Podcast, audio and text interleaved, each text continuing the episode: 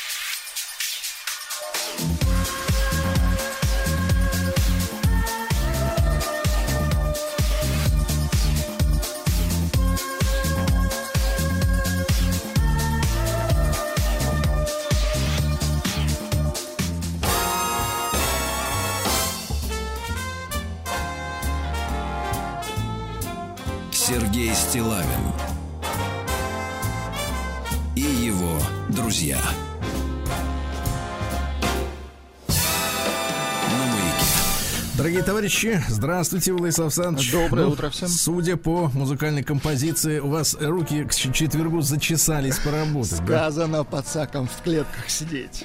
Вот и Да. сидите. Я вас по- понимаю прекрасно, прекрасно вашу мысль. Слушайте, э, удивительно, честно говоря, для меня было обнаружить, э, что, э, хотя, с другой стороны, это предсказуемо, ведь это э, наше общество, до сайтов знакомств донеслась сегодняшняя ситуация в мире. И в, ближ, и в близлежащем, и в глобальном. Значит, мы же с вами знакомимся с объявлениями женщин. То есть д- э, новости добираются до самых расслабленных. Да, до тех, для у кого главная задача найти э, спонсора, скажем так, да. Или спутника жизни. Давайте так, спутника жизни, скорее. Так вот, э, увидел объявление от девушки Анны, 35 лет. Э, красивая, стройная, длинноногая, высокая. М, Вчера мне это вот в анкете написано. Если хотите, Владислав Александрович, перешлю скан. Боюсь Вчера мне моя, так. да, вчера мне моя подруга сказала, что все нормальные в кавычках мужчины разъехались. Я ей ответила, пишет Анна, она пишет это в, на своей анкете знакомств. Я ей ответила, что как раз сильные духом, зрелые, храбрые и заботливые остались. И очень рада, что таких мужчин у нас очень много. Интересное время, когда каждый вынужден показать, что представляет из себя на самом деле.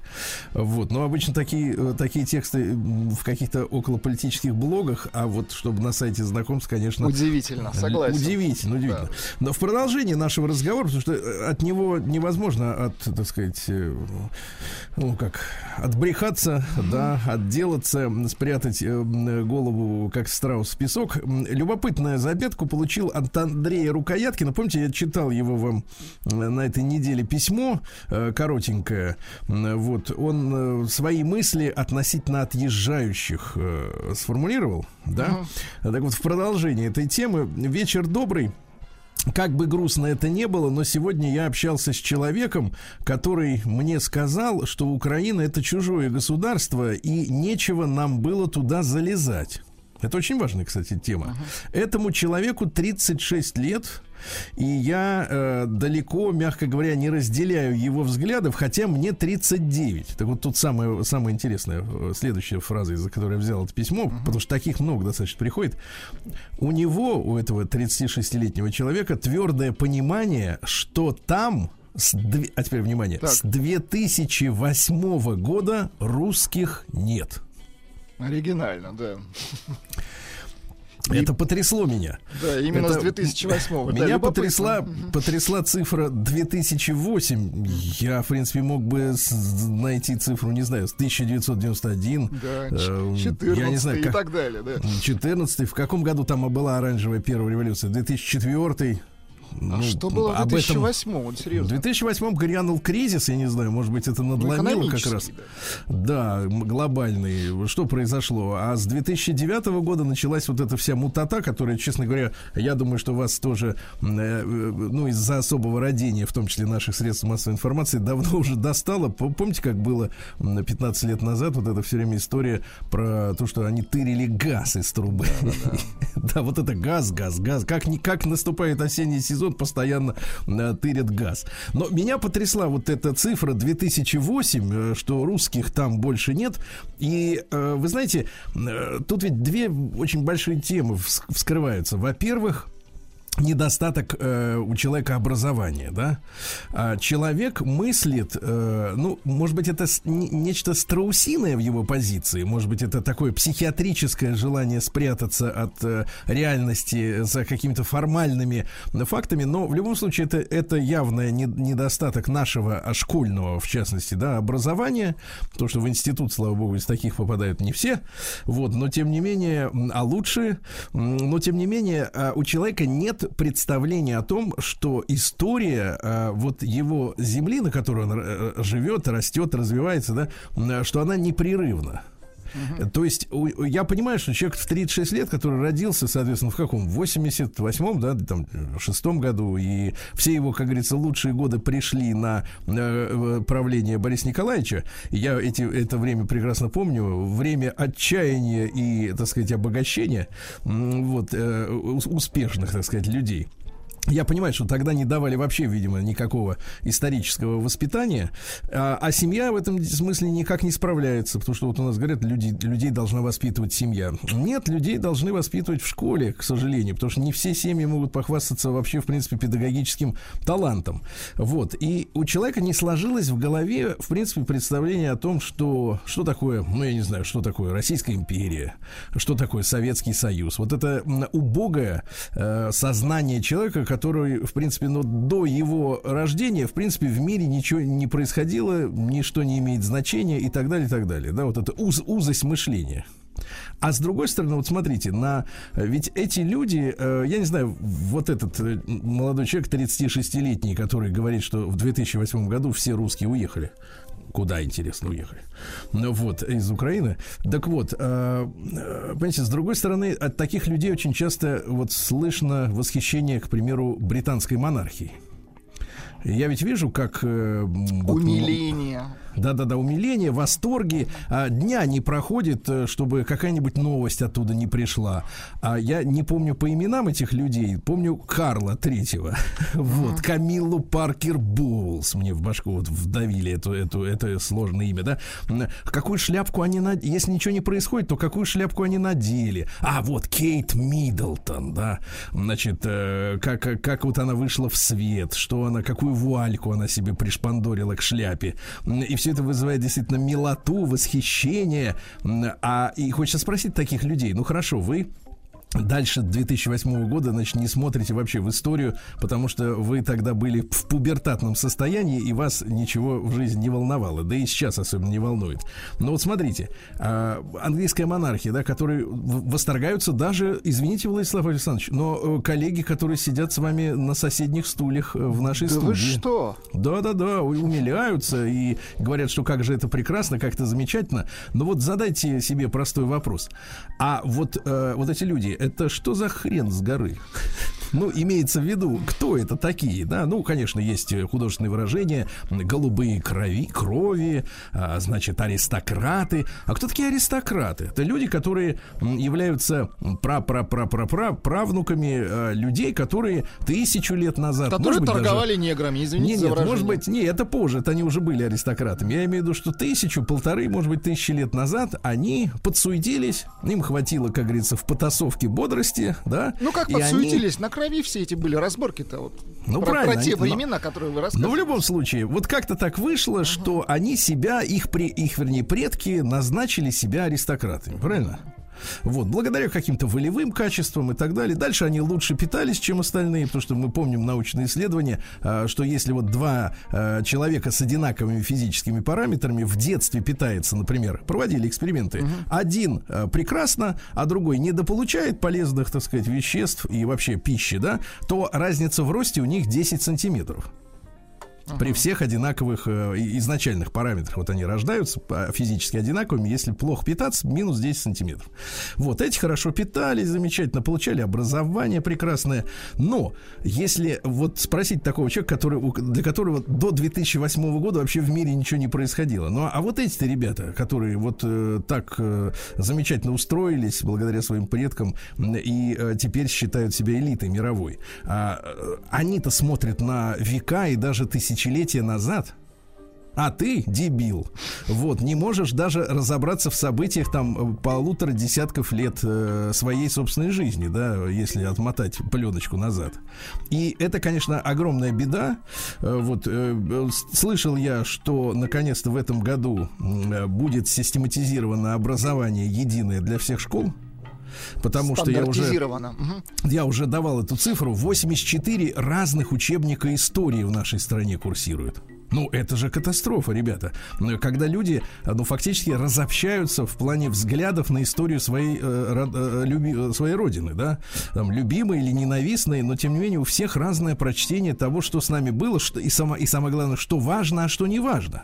И вот эту большую проблему надо, конечно, решать самыми, э, так сказать, э, э, самыми а- агрессивными и интенсивными методами, ну и проводить э, среди уже взрослых балбесов э, ну, нормальную работу просветительскую, да, объяснять, что происходит, и снисходить до их тупости. Э, Вот, некоторых я понимаю, что оскорбляет, ну вот когда ты видишь откровенно тупого человека, но надо с ними работать, к, к огромному Кстати, сожалению. я тут подумал, может быть, действительно исторические комиксы. Вот. Ну, чтобы было понятно. В картинках, Сергей Валерьевич, в картинках. Без, без вот буквы зачем? Да, Кому это- исторические комиксы, но понимаете, к, к огромному сожалению, мы же с вами вот не, не так давно в рубрике «Сделано в России», э, меня это потрясло, да, разговаривали с мужчиной, который э, владеет издательством комиксов, да, Да-да-да. и получается, что самые талантливые, самые такие яркие деятели этого жанра, они пережили в, в своей ранней юности, в период пол- полового созревания, какую-то трагедию, посмотрев, например, э,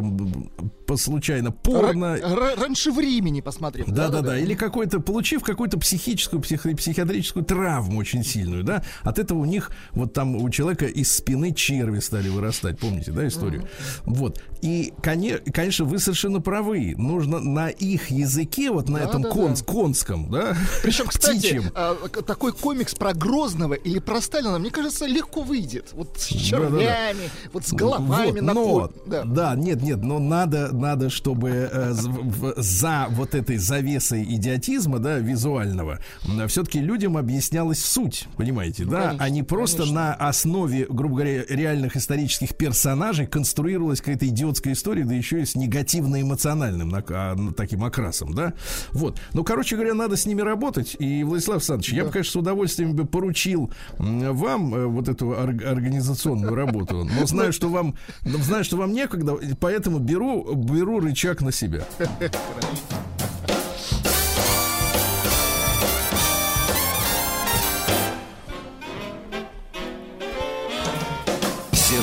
Стилавин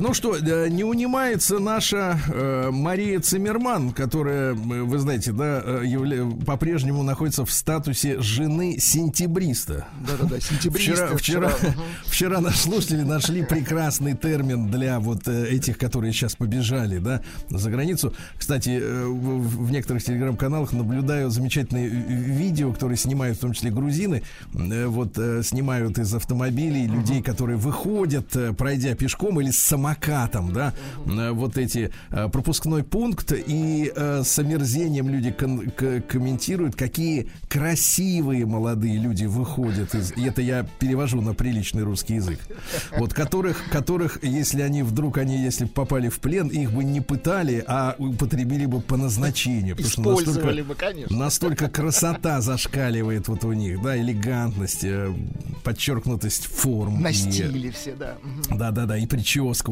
уложенная, да.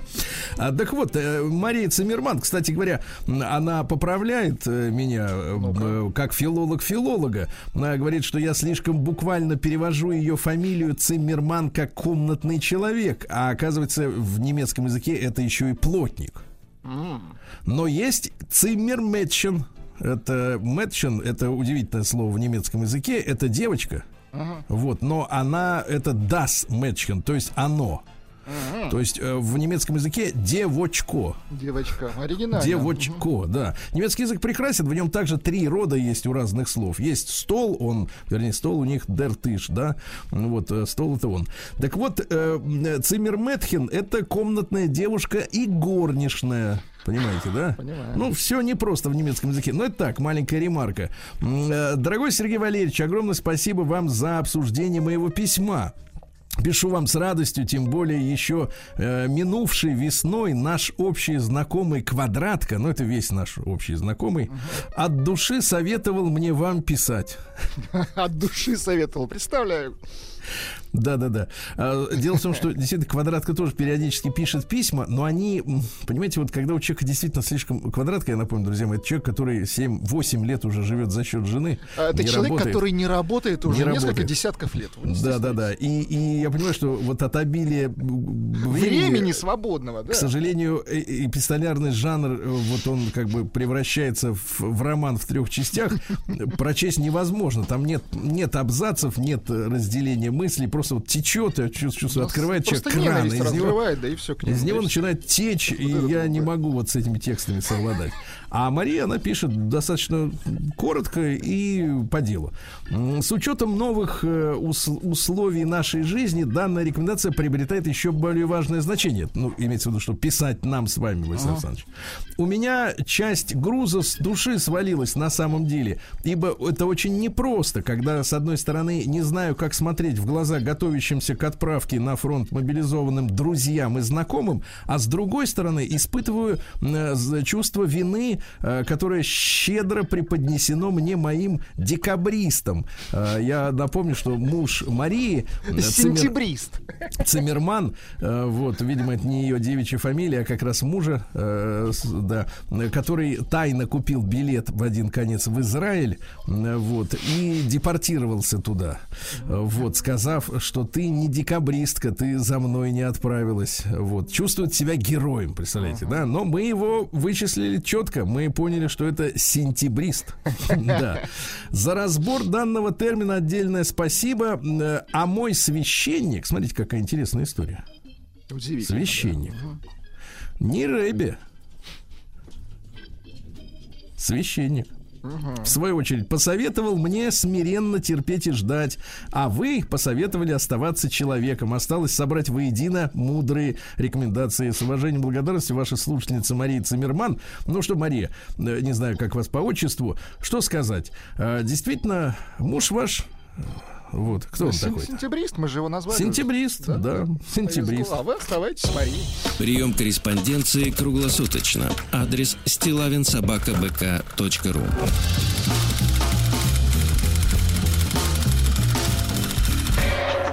Фамилия Стилавин 2 Л. Ну и по э, текущим событиям, естественно, мы с вами помним, э, что произошло у нас э, в Ижевске на этой неделе. Да? Э, Дмитрий пишет нам письмо. Адрес прежний, друзья мои, стилайн.собачка.бк.ру. Пожалуйста, м, не стесняйтесь делиться своими мыслями, соображениями. Добрый вечер, пишет Дмитрий.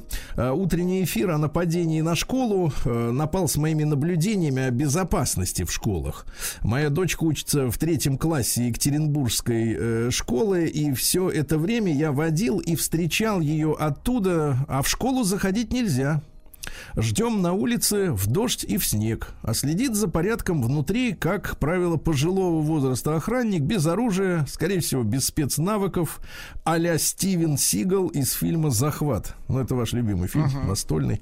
В итоге школу охраняют от родителей и бабушек, которые переживают за первоклашек и не могут зайти и помочь, например, переодеться зимой или найти потерянную вещь в раздевалке. А любой псих может спокойно зайти вооруженный, и никто его не остановит, получается, что вся эта безопасность для галочки. Грустно, что вспоминают об этом только после трагедий. Вот такое, э, такое обращает наше внимание Дмитрий, да, из Екатеринбурга. Спасибо ему большое за неравнодушие. Действительно, проблем очень много, правда, Владислав Александрович? Ну, Вот. Конечно. Мгм. Надо, Да. надо думать, что здесь можно сделать. Это надо думать, да, но думать надо быстрее, потому что, к огромному сожалению, вся эта, вся эта история нам напоминает мне уже какой-то системный достаточно характер, да, и реагировать надо, и ре- реагировать, конечно, на ситуацию на опережающем, как говорится, э, на опережающей волне, а не э, как же чесать репу после каждого подобного, к сожалению, случая, да. Ребятушки, ну, спасибо вам большое за письма. Э, Вот. э, Я предлагаю так, высказываться по любой теме, которая придет вам в голову. Сергей Стилавин и его друзья на маяке. Так, товарищи дорогие, сегодня у нас 29 сентября. Сегодня Всемирный день сердца. Понимаете, Владислав Александрович? Понимаем. Вот, Это сердце важно. Надо, сердце надо беречь. Вот, а да. День отоларинголога. По-нашему, давайте вот, вот с этого началось, мне кажется, шествие иноз- иноземных слов. Ухо, горло, нос. Точно, правильно? согласен с вами. А вот, Вот это вот всё. не выговорить даже. Да, да. Э, Всемирный день моря сегодня отмечается. Международный УГН, день извините. Э, Международный э, день информации о продовольственных потерях и пищевых отходах. Ну, в то время, когда, э, значит, Запад воет, что надо везти в Африку, что там, что мы хотят везти, круассаны или зерно, вот, европейский континент выбрасывает в год э, 150 миллионов тонн еды. Заелись они, согласен. Нет, просто выбрасывают. То есть их не, они, это перепроизводство, да. Давайте решим вот эту проблему, и в Африке настанет благодать. День кофе и макачина. Вы знаете, что такое макачина? Нет, ну-ка расскажите. Что такое это когда в горячий шоколад вливают холодное молоко, а затем еще туда эспрессо. Ловко. Да, да, да. Нет, нет, без коньяка, нет, все нормально. А Сегодня также день бискотто. Ели, наверное, да, такие махонькие такие сухарики. Ну, у нас мы назвали сухарем, а в Италии это бискотто, маленький такой сухарик, эм, а в нем орешки. Это Вкусно. надо макать вот как раз в макачино. Ай-яй-яй-яй. Да, да, да. День счастливого гуся сегодня. Вот, понятно, ну, В видимо, яблоках. М, Да, день осеннего одиночества. Ну, одиночество это неплохо, когда есть в голове позитивные мысли, правда? Ну и Ефимия, сегодня русский народный праздник, иное название птичья костка. На Руси э, в этот день ловили птиц, тогда это было сделать нетрудно, птиц тогда людей не боялись. Вот, гадали по их косточкам. Ну, то есть э, варили, э, а Варили, потом ели, а потом гадали. Да все Гадали, хорошо, что да, да, здесь да. незаконного? Э, Чем э, смотрели на птичку, да, уже изнутри, как бы, да, без, без рентгена, чем больше жира наросло на кости глухаря или уточки, Так. тем сильнее будет мороз, потому что птица, она ведь э, прогноз погоды, Она клювом чует, да, да, лучше, да. чем ваш вот этот вот подполковник чувствует. Да, наш жиром чувствует, какая будет впереди погода, да. Вот такая история. Барическую яму. Пилу. Сергей Стилавин и его друзья. Ну что же, в этот день, в 1399-м, э, воспользовавшись тем, что король Англии Ричард II отправился в Ирландию, ну то есть на соседний остров, его про противник Генрих Боллингброк, представляете, какая фамилия прекрасная, который до этого был из страны изгнан, быстренько вернулся на родину и сказал, теперь я король. Подсуетился. мгм. Now I am your king. Так и сказал прямо. Тогда, кстати, вот этого произношения у них не было, попроще говорили на английском. Э, В октябре его короновали как Генриха IV, а Ричард, бедолага, сдался без боя и в в кутузку отправился, представляете? Вот такая история, да. Вот как надо все-таки выезжать аккуратно, да? На тему Не вот- целиком вы имеете в виду выезжать. а Как-то вот как что-то часть надо- свою отправить. Да, допустим. да. Вот. э, В этот день, в 1511 году, Мигель Сервет родился, испанский мыслитель и врач. Он впервые описал малый круг кровообращения, и он был теологом антитринитарием. Ну-ка, переведите. для Да-да-да. крестьян. А это которые вот в Троицу не веруют. Представляешь, еретик. Ага. Ученый еретик. Мгм. Вот, но когда его, соответственно, сожгли его, его за это дело-то, он говорил, меня сожгут, но это лишь эпизод, мы продолжим нашу дискуссию вечности, и загорелся. Упертый, да. Мгм. Ну, бывают такие люди, да, да, бывает. Вот, в этот день, э, естественно, родился, друзья мои, Мигель де Сервантес Сааведро в 1547 году. Ну, под это дело подсуетились наши новостники, я имею в виду ну, информационное агентство, говорят, что увеличивается количество людей, которые выбирают испанский для изучения э, иностранного языка, да, в нашей стране. Ну, какие цитаты? Вот, пожалуйста, женщины относятся с пренебрежением к тем, кто их любит, и любят тех, кто ими пренебрегает. Ну, это мы чем меньше, тем больше, вы Да-да-да, помните, да? По-пушкински, да-да-да. Да, вот он с, с Пушкина все-таки слизывал, я смотрю, Не мощно. слизывал. Женщина, никого не любящая, ни в ком не может вызвать ревности. Так. Грех, если женщина выглядит менее красивой, чем могла бы быть. Да. А всякий вор думает, что все тоже воруют. Хорошо. Надо обратить внимание для, на тех, кто э, часто говорит, например, о коррупции. А? Да, да, да. Ну и, наконец, э, каждый из нас сын своих дел. Ну, это понятно, все хорошо. А в 1650-м англичанин Генри Робинзон открыл первое бюро знакомств. Ну, тогда все было прилично, да. Хочу надежного, ответственного. Какие там, что именно, что надо-то? Вот у курил, меня ли, не есть пил? здесь мгм, 50 лет. Да, да, да. И чтобы любил работник, моего, да. моего ребенка и так далее. В 1736 году дан указ об очистке реки Мойки и об устройстве постоянной набережной. Представляете? То есть вот Александр Сергеевич Пушкин его иногда изображают, вот он же жил на Мойке 12, да, как вы знаете. Его изображают то, что он-то по набережной прогуливался. Да он прогуливался по берегу канавы. Не устроенный. Только вот после его смерти, собственно говоря, и начали этим. А, нет, извините, это за сто лет до этого было. Точно прогуливался по набережной. Да, извините. Ну, вовремя поправился, уже считаю, все, все уже, да, нормально. А в тысяча, ну, сто лет строили набережную, видишь. А в 1758-м Горацио Нельсон родился, английский флотоводец, очень его любят там, в Британии. Он во время Трафальгарского морского сражения, когда британцы уконтрапупили франко-испанский флот, ему французский снайпер попал э, пулей в него. Так. И в итоге этого Горация, ну он Горацио был, э, везли домой в бочке с ромом. Заспиртовали, то есть. как бы. Полностью заспиртовали, да, потому что из, из уважения это сделали, естественно, да. А в 1793 году в английском спортивном журнале впервые упомянули игру в теннис. Ну, до этого тоже играли, но вот, э, наконец, э, стали они и писать об этой игре. Теннисные мячи просто позже появились, да. Ну да, в 1795-м Кондратий Федорович Рылеев родился поэт-декабрист. Вот. Ну, это настоящий декабрист, не как сейчас сентябристы. Пишут, набережную специально для Пушкина построили. Конечно, чтобы он смотрелся неплохо, да. Он гулял, сочинял, Вот. так? Ах, тошно мне и в родной стороне. Ну, понимаете, да? Понимаю. Вот, да. Э, Не любил страну. Э, В 1817 году Александр Васильевич Сухово-Кобылин.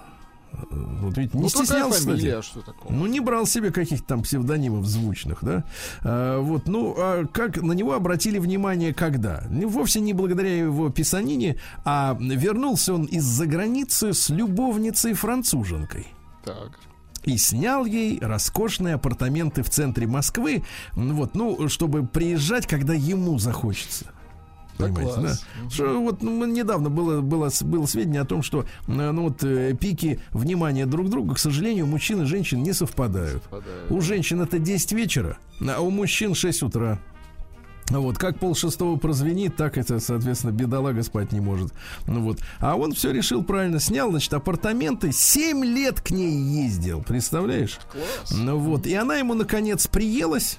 Э, Увлекся он э, графиней другой, э, Наденькой. Вот там было влечение взаимным. Графиня была готова оставить супруга, детей, уйти с любимым Сухово-Кобылиным писателем, да?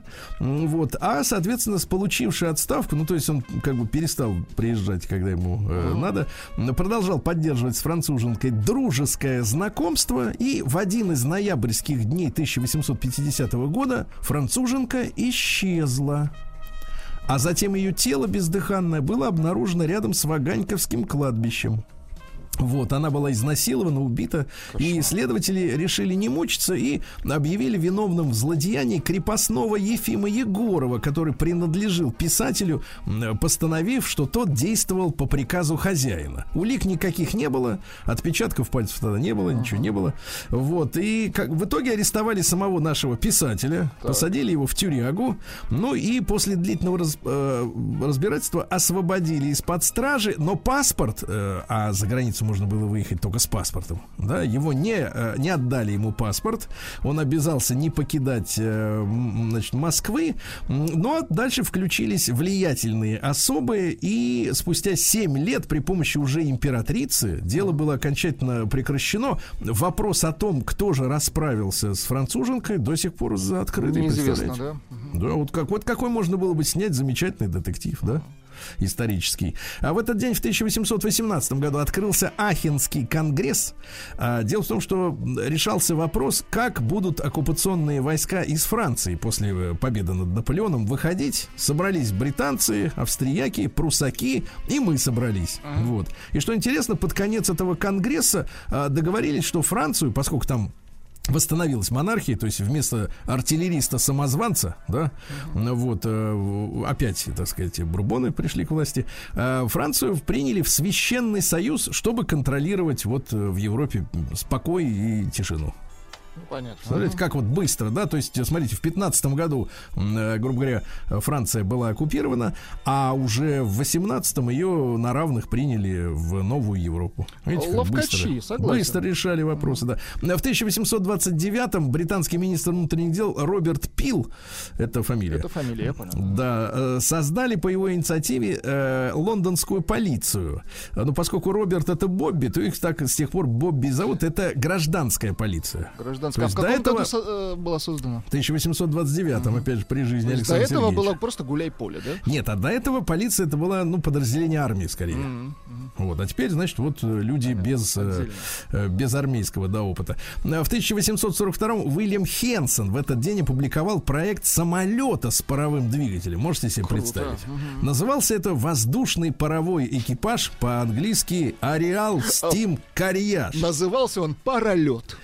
Нет, это был винтомоторный самолет. Э, Значит, устройство его, ну, напоминает скорее по форме, да, э, летящего голубя. Вот. э, Была у него паровая машина мощностью всего одна лошадиная сила, и она была тяжеленная, и э, силы ее, ну, мощности, конечно, бы не хватило, чтобы эту штуку Взлететь, разогнать.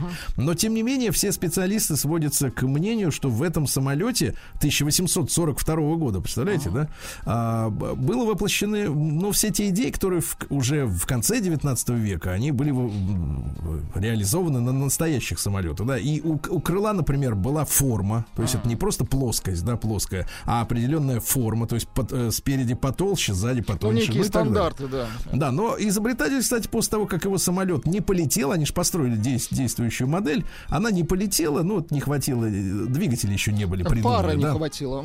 Да, внутреннего сгорания.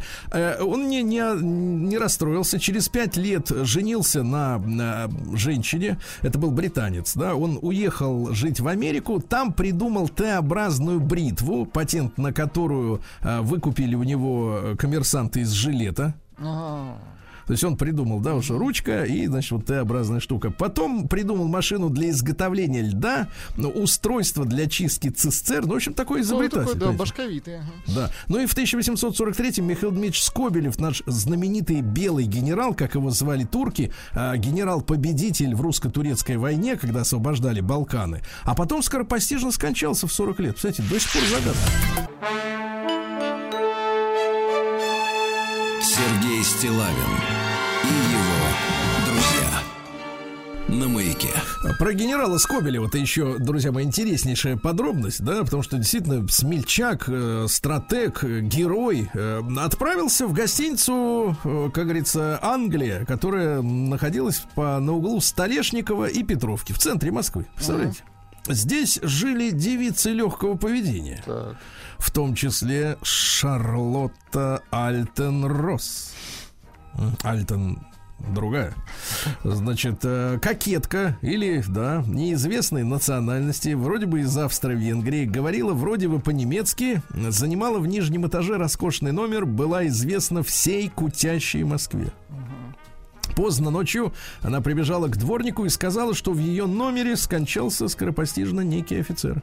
А в нем узнали генерала Скобелю, представляете? Вот, э, полиция ликвидировала панику, переправила тело Скобелева в гостиницу Дюссо, в которой он жил. Ну вот, ну и в общем эта легенда до сих пор непонятная, так сказать, как говорят некоторые, что был убит, э, как, э, так сказать, был пал в результате германской ненависти и присутствие при этом немки придавало большую достоверность. Ходи- Ходили также слухи, что Скобелев замышлял арестовать царя, заставить его подписать конституцию, по этой причине его, значит, отравили полицейские агенты. Ну, в общем, жуткое количество Ну, слухов. много, я понял. Да, а он сам, представляете, какой умница, а, знал 8 языков. Представляете, вот какой мужчина. Да. Вот, пожалуйста, Мигель де Унамуна и Хуго. Это Это кто? несколько разных слов. В 1864-м испанский писатель и философ. Есть прекрасная цитата, например. «Жениться совсем не трудно. Трудно быть женатым». А? Глубоко. Хорошо. Или любовь это дитя иллюзии и одновременно мать разочарования. Вот такая история. А в 1866 году родился человек, из-за которого, в принципе, значительная часть проблем у нас сегодня есть э, в нашем ближайшем мире. Э, Михаил Сергеевич Грушевский – это националист украинского толка, э, который трудился на благо сепаратизма еще до революции. Он был, кстати, объявлен в Российской империи врагом государства. Он придумал Украину, Русь. Понятно. Вот он придумал, что, а, значит, это они русские, а мы это финно-угорская, так сказать, история, да? вот. э, Ну, а потом, когда, соответственно, победила Октябрьская революция, большевики ведь как? Плохо, вот иногда нехорошо разбирались в людях. Они думали, что все, кто является врагами Российской империи, все обязательно друзья и, и по- сподвижники нового советского Ну, там государства. же была идея мировой революции, то есть вообще все должно было объединиться. Но этого Ну конкретно, да. этому конкретно позволили дальше работать. Он там до, грубо говоря, до 1934 года трудился, публиковал свои работы. И, и сейчас на Украине, естественно, Грушевский это вот один из столпов местной, э, так сказать, самостоятельности, или как они там говорят, самостийности. Ну, Вот. В этот день, э, в 1896 году родился Александр Борисович Кусиков, он же Кусикян, это м, поэт-имажинист, который дружил с Сергеем Есениным, э, посвятил, э, кстати, именно ему цикл стихов «Москва Кабацкая», то есть вместе хорошо отдыхали. да? Отдыхали, да-да-да. Вот какие стихи-то собственного производства. Э, Ну, он, кстати, не, не стал его в 77 году в Париже. Закачать, запа- забаюкать бы в сердце своем ваше имя, а? Красиво. Закачать, да. А в, этом, в этот день, в 1897 в Буэнос-Айресе э, на подмостках э, столичного театра Олимпо э, состоялась премьера спектакля «Креольский суд», и там впервые публике показали танец танго. То есть сегодня официальный день рождения танго, 125 лет назад, получается, да? А, так вот, что касается танго, то, э, конечно, на первом месте заимствование произошло в Буэнос-Айресе у африканских сообществ, да? А, кроме того, нигерийский э, народ Ибибио подарил название, то есть танго это танец под звук барабана. То есть африканские корни у танка. Что интересно, сразу же после распространения этого танца э, против него выступила элита. Э, Например, э, немецкий император Вильгельм запретил, итальянский король запретил достаточно быстро, архиепископ Парижский. В Петербурге э, военный министр запретил танцевать танго офицерам гвардии. Понимаете, да? Вот. В этот день, в 1898-м, Трофим Денисович Лысенко, борец с вейсманистами-морганистами, э, вот, родился. Он что главное это, какую мысль про- продвигал? Для того, чтобы получить определенный результат, нужно хотеть получить именно этот результат. Да что там говорить, гений. Мгм. Понимаете, да, в науке это Не возможно. поспоришь. Мгм. Да. Тем более, что простофили все равно ни черта не понимают, что там он, да. А в 1904 году Николай Алексеевич Островский, писатель, помните, да, как закалялась сталь? Вот, э, что говорил-то? Э, Труд – это благороднейший исцелитель от всех недугов. Нет ничего радостнее труда. А? Очень хорошо. Понимаете? Да-да-да. Вот. Ну что же, э, в этот день у нас Микеланджело Антониони родился в начале 20 века. Говорил следующее. Шутить и занимать деньги нужно внезапно. Хорошо. Да.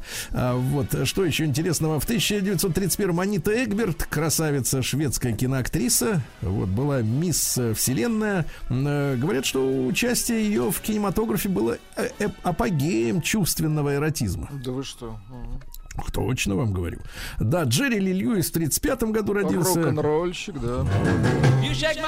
Понятно. В 36-м Сильвио Берлускони родился Слушайте, а в он этот поет, день. Но сейчас он оказалось. опять, опять на коне. Он же опять на коне. Берлускони минувших, э, 2-0. Надо да, так в говорить. минувшие выходные принесли победу коалиции, в которую он входит. Да, э, вот там хорошая песня, песня, кстати, есть. Можно послушать в начале часа. Нет? Не Зачем начали? Давайте прямо сейчас. Какой красивый у него голос, да? Хороший, хороший. Он же, кстати говоря, действительно певец и в юности пел там на круизных судах. Никогда не понимал, в чем удов- удовлетворение от обладания женщиной, если не пропускаешь стадию ее завоевания. Мы сегодня, кстати, поговорим о ситуации в Италии после выборов и вообще в Евросоюзе. Интересная тема, да, потому что некоторые говорят, что а, вот женщина, эта красотка, да, которая победила в коалиции, будет премьер-министром, она симпатизирует Муссолини. Да-да-да. Да-да-да. В 1938 году в этот день произошел Мюнхенский сговор. Мы об этом тоже обязательно поговорим, когда британцы говорят, мы умиротворили Гитлера. Меньше, чем на год умиротворили, отдав ему Чехословакию на растерзание, да? Ну и в 41 году э, э, немцы начали убивать евреев и красных военнопленных в Бабьем Яру, недалеко от Киева, а убивали руками э, местных украинцев, которые потом и в Хатыне отметились в Беларуси. Такая вот история. Bésame, bésame mucho, como si fuera esta noche la última vez. Bésame, bésame mucho, que tengo miedo perderte, perderte después. Bésame, bésame mucho, como si fuera esta noche la última vez.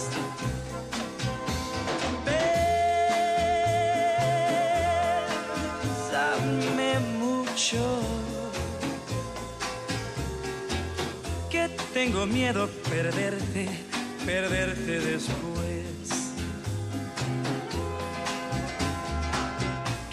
Tenerte muy cerca, mirarme en tus ojos, verme junto a mí. Piensa que tal vez mañana yo ya estaré lejos, muy lejos de ti.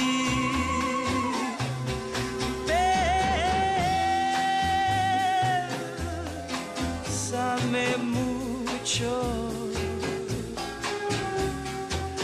como si fuera esta noche la última vez.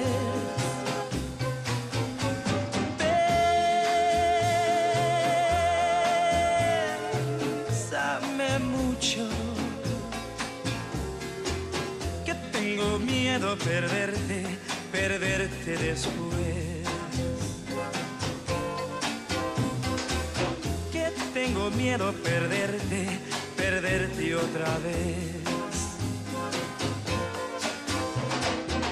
Que tengo miedo perderte, perderte otra vez.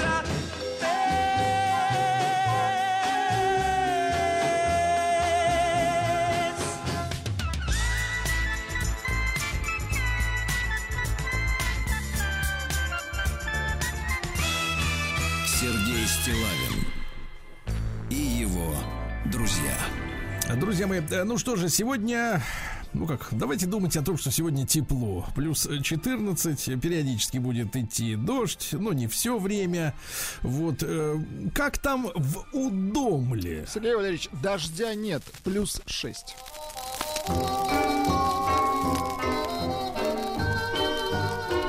чтобы песней своей помогать вам в работе, дорогие мои. Неожиданно. Удомельцы. Вот так. Элегантно, Это у нас Тверская область, да. Учите географию страны своей родной. А в Удомле э, Тверской области полиция штурмом взяла наркопритон. Его организовал 46-летний хозяин квартиры. Э, На месте оказался и он сам, и его гости. Все были в состоянии полный раскардаш. Э, Наркополицейские изъяли одноразовые шприцы, упаковки от лекарственных препаратов, предметы, используемые для употребления. Ну, наверное, э, кастрюли, ложки, тарелки, да. Житель Тверской области перевез, перевел, простите, полицейскому и банкиру, оба в кавычках, больше миллиона рублей, взятых в кредит, понимаю. Безработный гражданин Германии чуть не зарезал жителя Удомли. Ужасы какие. Так. Откуда фрицы тут? В Тверской области отец, да, плат- отец заплатил 300 тысяч долга по алиментам своему десятилетнему ребенку. Вот, хорошо. А В Тверской области обокрали автомобиль методом под подбора ключа. Ведь ключей не бесконечное количество, они Есть повторяются. рукастые, хорошо. А пьяный управлял мусоровозом, принял дозу, сел за руль. 240 часов обязательных работ, понимаю, и два года нельзя водить машину. Несколько дней мошенник гонял в банк за деньгами дедушку из Тверской области, 76-летнего. а Перевел в итоге мошенникам, чтобы спасти на безопасных счетах, миллион триста семьдесят девять тысяч рублей. А прикинувшись гадалкой, женщина обчистила квартиру в Удомле. Видите, пришла, говорит, снимать Ну, смотри, порчу. талантливые ар- а- Вот. а- артисты прям. Вор украла самокат из багажника автомобиля припаркованного. Владелица, женщина, м, э, адресует похитителю целую тираду из непечатных слов и заявляет, что вору отольется ядом каждая слеза ее ребенка, который владеет это, владел этим самокатом, да. Ну и, наконец, хорошая новость. В Тверской области, в частности, в Удомле, появятся умные спортивные площадки. Ну, то есть, видимо, они будут играть в игры без человека. Сергей Стилавин и его друзья. На маяке. А, Вот вы знаете, Владислав Александрович, в России есть много организаций, которые, названия которых начинаются со слова «Рос». Конечно. Есть у нас Роспотребнадзор, да, Росгвардия, а есть Роснедра. Так вот, в этой организации подсчитали, что запасов э, нефти и газа хватит на 62 года. Это если не разрабатывать новые. Понимаете, да? А в России разрабатывают э, в НИИ Химмаш стиральную машину для космоса. Слушайте, а получается, что люди там вот э, они Не там стираются. месяцами. Ну а где же там стираться-то, конечно? А они, наверное, и не потеют в невесомости. Ну, конечно. Конечно. А откуда так там пот возьмется? Вот именно, он ж весь на земле. А, синоптик Вильфанд предсказал завершение бархатного сезона 10 октября. Ну, ему виднее, конечно. Давайте этому предск- проверим это предсказание, да. А, среди высокоплачиваемых вакансий на удаленке оказалось, оказались следующие профессии. Давайте, товарищи, посмотрим. Менеджер по продажам в digital -агентстве в Екатеринбурге до 180 тысяч рублей. Так. А строительная компания ищет архитектора с опытом работы не менее 5 лет 150 тысяч рублей. 108 тысяч в месяц может заработать швея-надомница в Балашихе. Класс.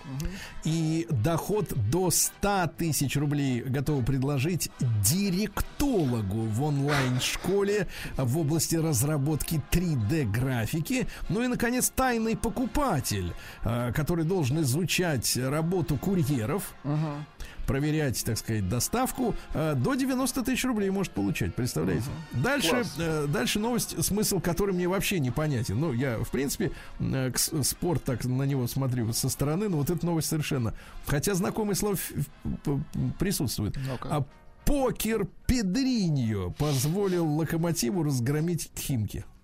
Да, Это сложно. О да, чем это идет речь? Надо будет спросить да. Ну, Только специалистов. Педриния вроде как на слуху такое имя. А остальное Раз- все очень трудно Да, понимать, да. да. В языковых школах Москвы э, становится популярным испанский, я об этом сегодня вам говорил, да. Не имеющие брони и отсрочки артисты могут быть мобилизованы. Арти- Это ж не айтишники? Ну, конечно. Нет. Э, Врач рассказал, о чем говорят ломкие ногти. Ну, не знаю, что имеет в виду врач. Мне кажется, у кого ломкие ногти, у того крепкие пальцы или, Нет, или у кого пассатижи. ломкие ногти, того пытают, как правило. Да. В России разрабатывают диету для коров, которая поможет уменьшить выбросы парниковых газов. Вот не знаю, мне кажется, что э, э, мы достаточно четко поставили водораздел с глобалистами. А есть люди, которые продолжают вот копать, э, Упорно, да, да, да. рыть, да, вот эту тему.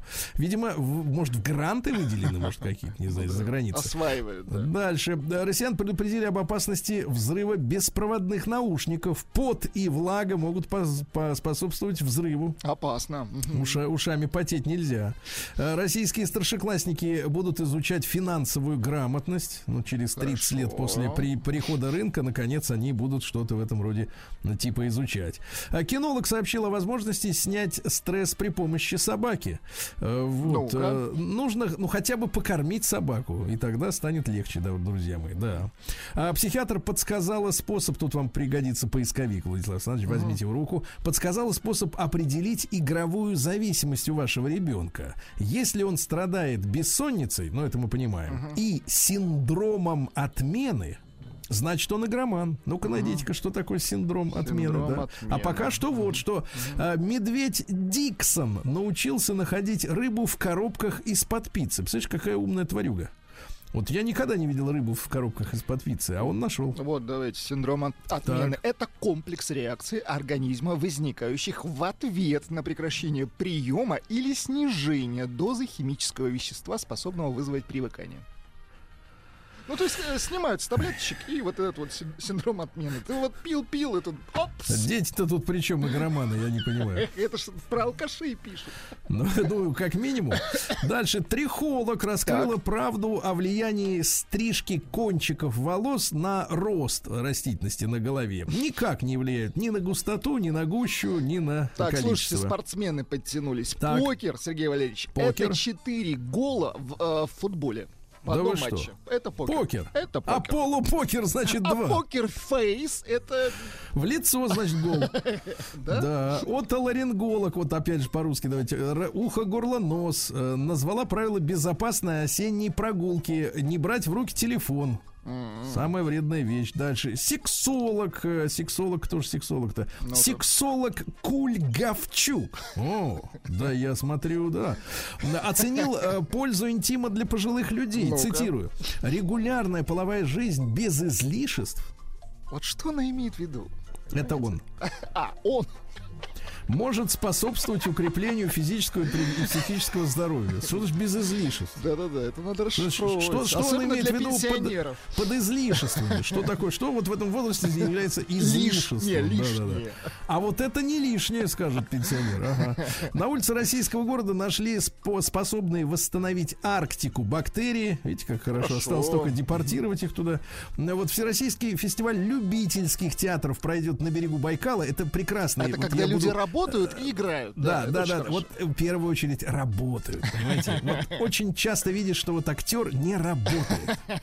Это проблема.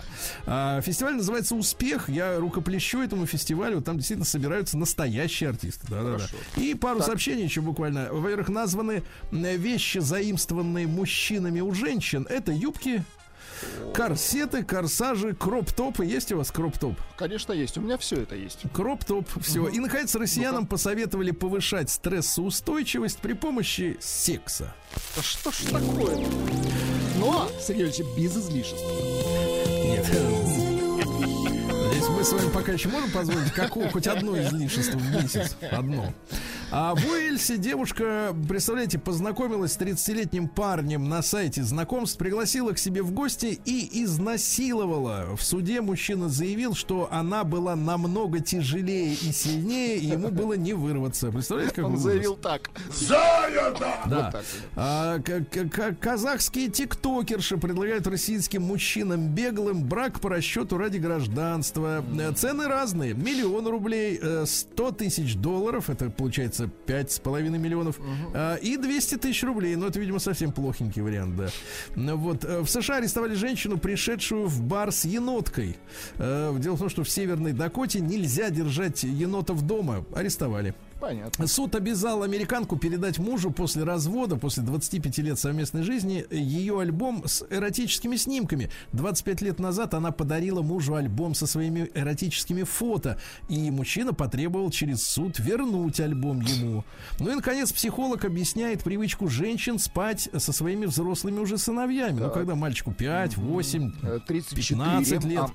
Это говорит о проблемах в вза- взаимоотношениях с отцом. Наступает разочарование в муже, и мать пытается компенсировать, э, ну, желание отдавать заботу, да, э, через ребенка. И, наконец, российский стилист назвала визуально старящие женщин прически. А Конский хвост это на голове. Э, Вот, э, визуально старит женщину, запомните. Вот когда есть что Да, заплести тут в все хвост. поняли. Заплести. Поплел. Новости капитализма.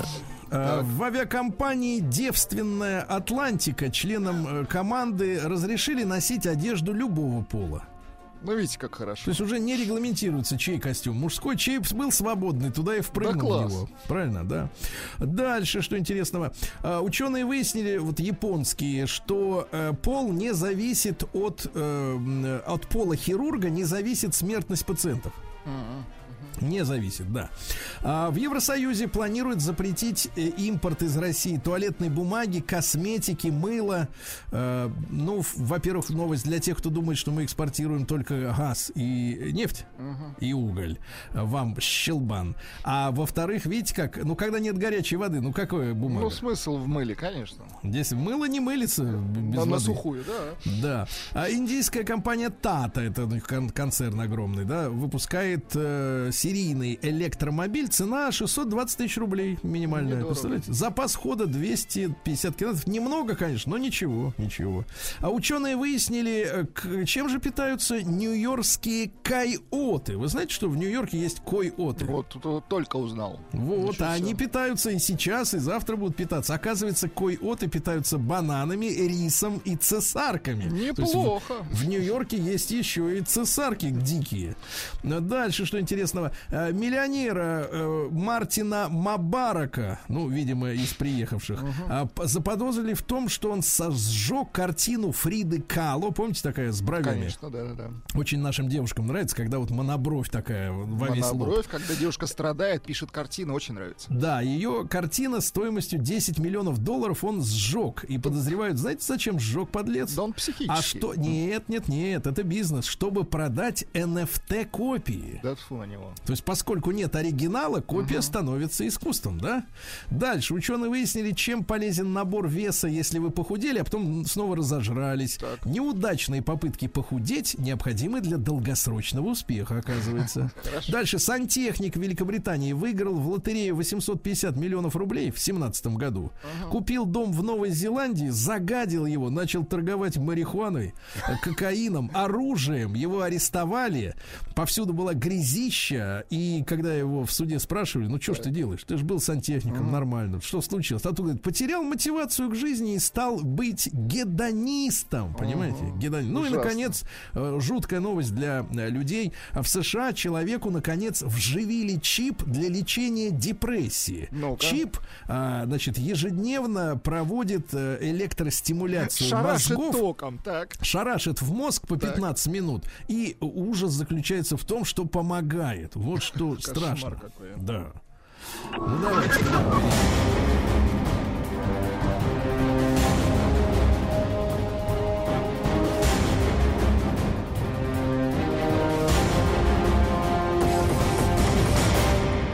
Россия криминальная. Ну что же, в Таиланде международная банда, куда входили, э, так сказать, граждане э, России, Казахстана и один немец э, в кафе на Самуи. Не знаю, бывали ли вы на Самуи? Вот, э, подкатили к отдыхавшему в, в кафе россиянину с женой и потребовали тут же под угрозой ножей перечислить 3 миллиона в криптовалюте. Представляете? Ужасы какие. Ужас какой. Ну, такой э, трагикомическая новость. Э, В России сгорела пожарная машина, которая ехала на, вы, на вызов. Ну, звучит, Так. конечно, Так дико, бывает. дико звучит. Ну нет, только не надо говорить сапожник без сапог, это будет оскорбительно. Нет, не скажем. В Мурманске прохожий угнал машину, пока владелец разговаривал по телефону. Зачем надо выходить из машины, чтобы поговорить? Я не понимаю этого. Дальше. Э, Житница Московской области донесла в полицию на мужа, который уклонялся от мобилизации. А вот что делает любовь-то растерзанная. Пара несколько лет назад э, развелась. Муж плохо принимал участие в э, содержании ребенка. В итоге один звонок и месть совершилась. А? Один звонок. Один звонок и счастье в дом придет. Лада Гранта без водителя совершила ДТП из-за включенного автозапуска. Ну, есть такая функция, можно дистанционно с кнопки завести мотор, чтобы прогрелся. А человек поставил на передачу, ну, то есть не коробка автомата, а ру- ручка. И машина поехала и врезалась в нескольких, да. Житель Санкт-Петербурга потребовал арестовать завод Toyota из забракованного автомобиля. Купил Lexus, Так. дорогая машина. А у нее люк течет, представляешь? А те говорят, да это ваши проблемы. Теперь требуют Подлецы. арестовать э, весь завод. Ну что у нас э, в Свердловской области болваны водители автобусов рейсовых устроили гонки и столкнулись друг с другом. Действительно болваны, да. Да, действительно, полудурки. Вот. В Москве пьяная 40-летняя женщина после ссоры с соседом, э, почувствовав, что в споре она не выиграла, взяла, взяла молоток, расколошматила стекла в его припаркованном автомобиле. Вот. Ну и, наконец, подробность. Вы помните, вчера женщина, э, так сказать, просила ударить по лицу, не хотела из такси выходить. Оказывается, их было двое. Две женщины. И более того, она заявила, что работает нейрохирургом, и водитель еще скоро у нее окажется на операционном столе, она ему еще говорит. Сергей Стилавин и его друзья на маяке. Друзья мои, э, сегодня э, вся прогрессивная общественность отмечает день рождения э, нашего, так сказать, итальянского друга. Правильно? Товарищи. Товарища, брата, вот, э, Вокалиста. обаятельного вокалиста, обаятельного Да шик. Ну, Да, звучит запись тех лет, да. Э, В общем, Берлускони, Сильвио Берлускони. И э, несколько дней назад, то есть вот на выходных, прошли в Италии выборы. Э, Вы все наверняка в курсе, что возглавляет эту коалицию 45-летняя э, блондинистая чаровница. Да, зовут ее Джорджа, не Джорджия, как некоторые говорят, а Джорджа. Вот э, женщина, э, которая провозгласила, по крайней мере, в публичном поле такие вещи, что она жена, она женщина, она мать, она выступала против э, разрешения парам садомитов усыновлять детей чужих. Вот, то есть э, пр- пришла к власти в Италии фактически правая группировка, в которую вошли э, братья Италии. Вот по иронии судьбы организацию братья Италии возглавляет сестра Италии, то есть вот эта Джорджа. А потом группировка ну, партийная э, Сильвио Берлускони, еще один там товарищ, как говорится, по имени отчеству запамятовал. Хочется разобраться вот в этой ситуации, э, что за люди пришли к власти, по каким причинам, чего от них можно ждать, насколько это э, важное событие, в принципе. С нами Татьяна Владимировна Зонова, доктор политических наук, профессор кафедры дипломатии МГИМО. Татьяна Владимировна, доброе утро. Доброе утро. Да. Татьяна Владимировна, ну, я не, ошибок не сделал пока что вот в изложении сути. Да, совершенно верно. Совершенно Татьяна, верно. Татьяна Владимировна, вот э, давайте начнем с самого острого, может быть, момента, э, когда э, в соцсетях, там, в, в телеграм-каналах появились эти эффектные фотографии женщины по имени Джорджа. А тут же нашлись люди, правда, сложилось впечатление, что они набежали как-то резко и со стороны у меня лично, э, среди обычных комментаторов моих постов я их не наблюдал, но они так быстро коллективно прибежали и начали на все лады кричать, э, что это самая Джорджа, Мелони, кажется, да, фамилия у нее, вот, она поклонница Муссолини, э, вот, и вообще она фашист. Вот как мы это можем прокомментировать?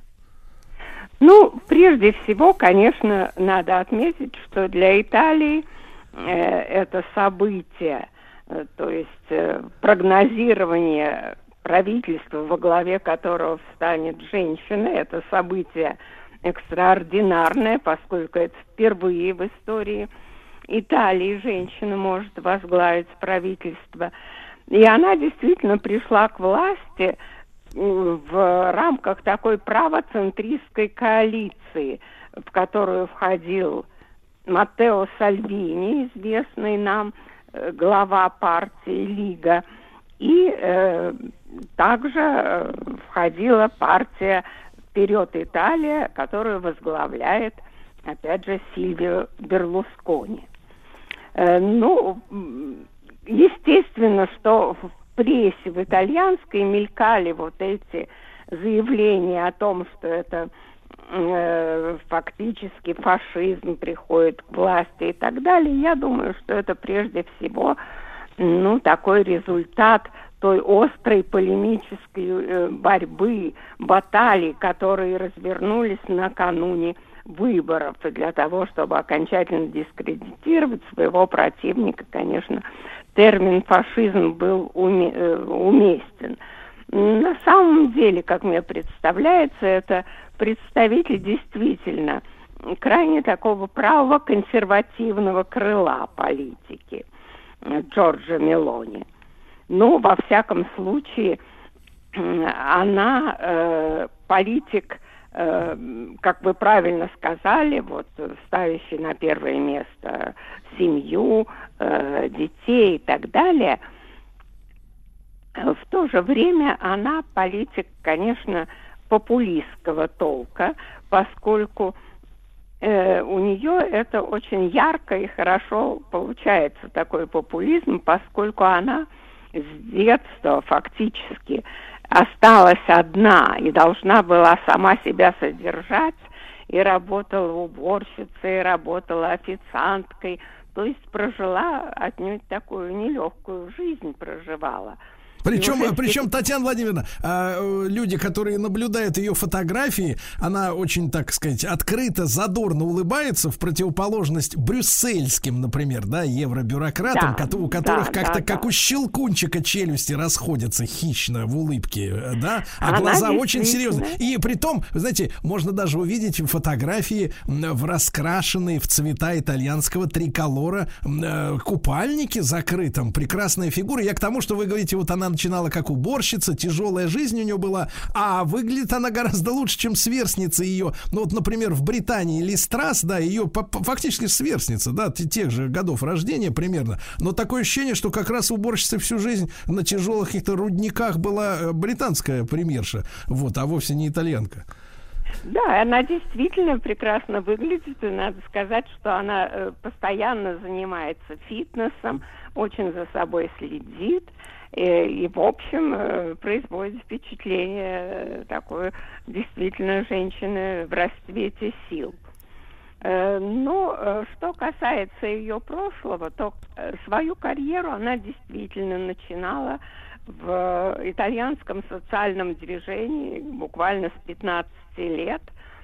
Это такая неофашистская партия послевоенная в Италии, э, в рамках которой она и делала свою карьеру. Правда, потом партия поменяла название, э, превратившись в национальный альянс, поменяла многие такие э, программные положения.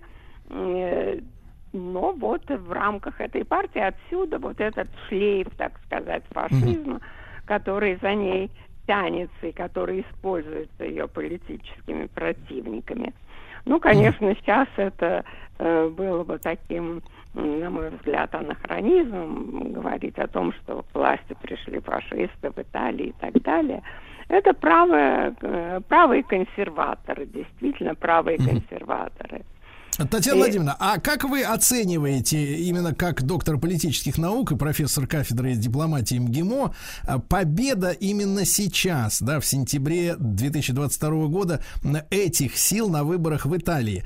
Они чем вызвано? Чем это вызвано? Потому что вот маленькая ремарка, м, читал немецкое исследование, сделанное летом этого года, там немцы сделали вывод, что как только усугубляются бытовые проблемы, ну, невзгода, например, вода слишком горячая, дорогая или еще какие-то проблемы, а тут же обыватель склоняется к правым. А когда проблем нет, материальных в первую очередь, вот очень любят и зеленых, и либералов, и прочих, прочих, прочих. Вот что вызвало вот эту победу, как вам кажется? И когда этот процесс начался, очень важно понять. Ну, конечно, это совершенно справедливо, э, что очень сложное экономическое положение в Италии не столько в плане роста даже э, внутреннего валового продукта, который, в общем, в настоящее время все-таки как-то растет и так далее, сколько проблемы э, страха э, перед будущим, э, прежде всего перед предстоящей зимой, поскольку проблема энергетического снабжения для Италии проблема номер один. У нее нет почти собственных ресурсов, и она во многом зависит от э, импортных поставок э, энергии. Поэтому, конечно, в нынешней сложной ситуации международной э, и в ситуации, которая сложилась и после э, ковида, э, естественно, э, люди очень боятся, что они замерзнут просто. Да-да. Татьяна Владимировна, то есть я хочу понять, э, я хочу понять, эта ситуация вызрела в итальянском обществе, условно говоря, начиная с февраля этого года, известных начала событий, или она более длительно имеет такой, э, такой период беременности, вот это, это в- итальянская история? Нет, был период, в общем, достаточно э, благополучный в плане э, того, что во главе правительства стоял, и, кстати, до сих пор стоит, где-то 13 октября еще сохраняется прежнее правительство во главе с э, Марио Драги. Это человек, который ранее возглавлял Центральный Европейский банк, очень опытный экономист, признанный вообще одним из лучших менеджеров мира и так далее. Вот он э, возглавлял правительство, задача которого была э, пристально, во-первых, добиться, а потом пристально следить за той, э, в общем, значительной помощью Европейского Союза, которая оказывалась Италии для выхода из кризиса. И, соответственно, э, помощь эта оказывалась траншами. И вот в настоящее время очередной транш где-то около 20 миллиардов евро, который полагается Италии. И задача правительства контролировать использование этого транша, чтобы там не было коррупции, чтобы действительно этот транш шел на проведение необходимых реформ, которые требует Евросоюз. Поэтому, в общем, э, Драги пользовался, пожалуй, всеобщей такой поддержкой э, всех партий, кроме вот партии Джорджа Мелони. Но Джорджа Мелони тоже активно не высказывалась против Драги, она просто стояла в оппозиции и на этом набирала очки, поскольку любые ошибки, любые трудности сразу э, придает вес оппозиционной партии.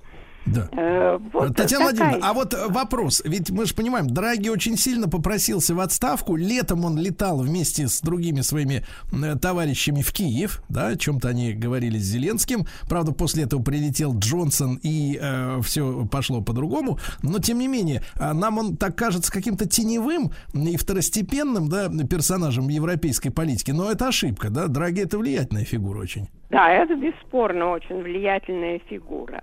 Ну, здесь, конечно, видимо, встает вопрос о той внешнеполитической ориентации, э, о которой говорила Джорджа Мелони в своей предвыборной кампании. Ну, здесь э, каких-то серьезных э, таких э, сюрпризов ожидать, видимо, не стоит, поскольку она постоянно подчеркивала свою приверженность э, Североатлантическому альянсу, Ага. приверженность То есть она, она не за европейские ценности, но за НАТО. Очень любопытно. Наталья Владимировна Зонова, доктор политических наук с нами. Об Италии говорим. Сергей Стилавин и его друзья.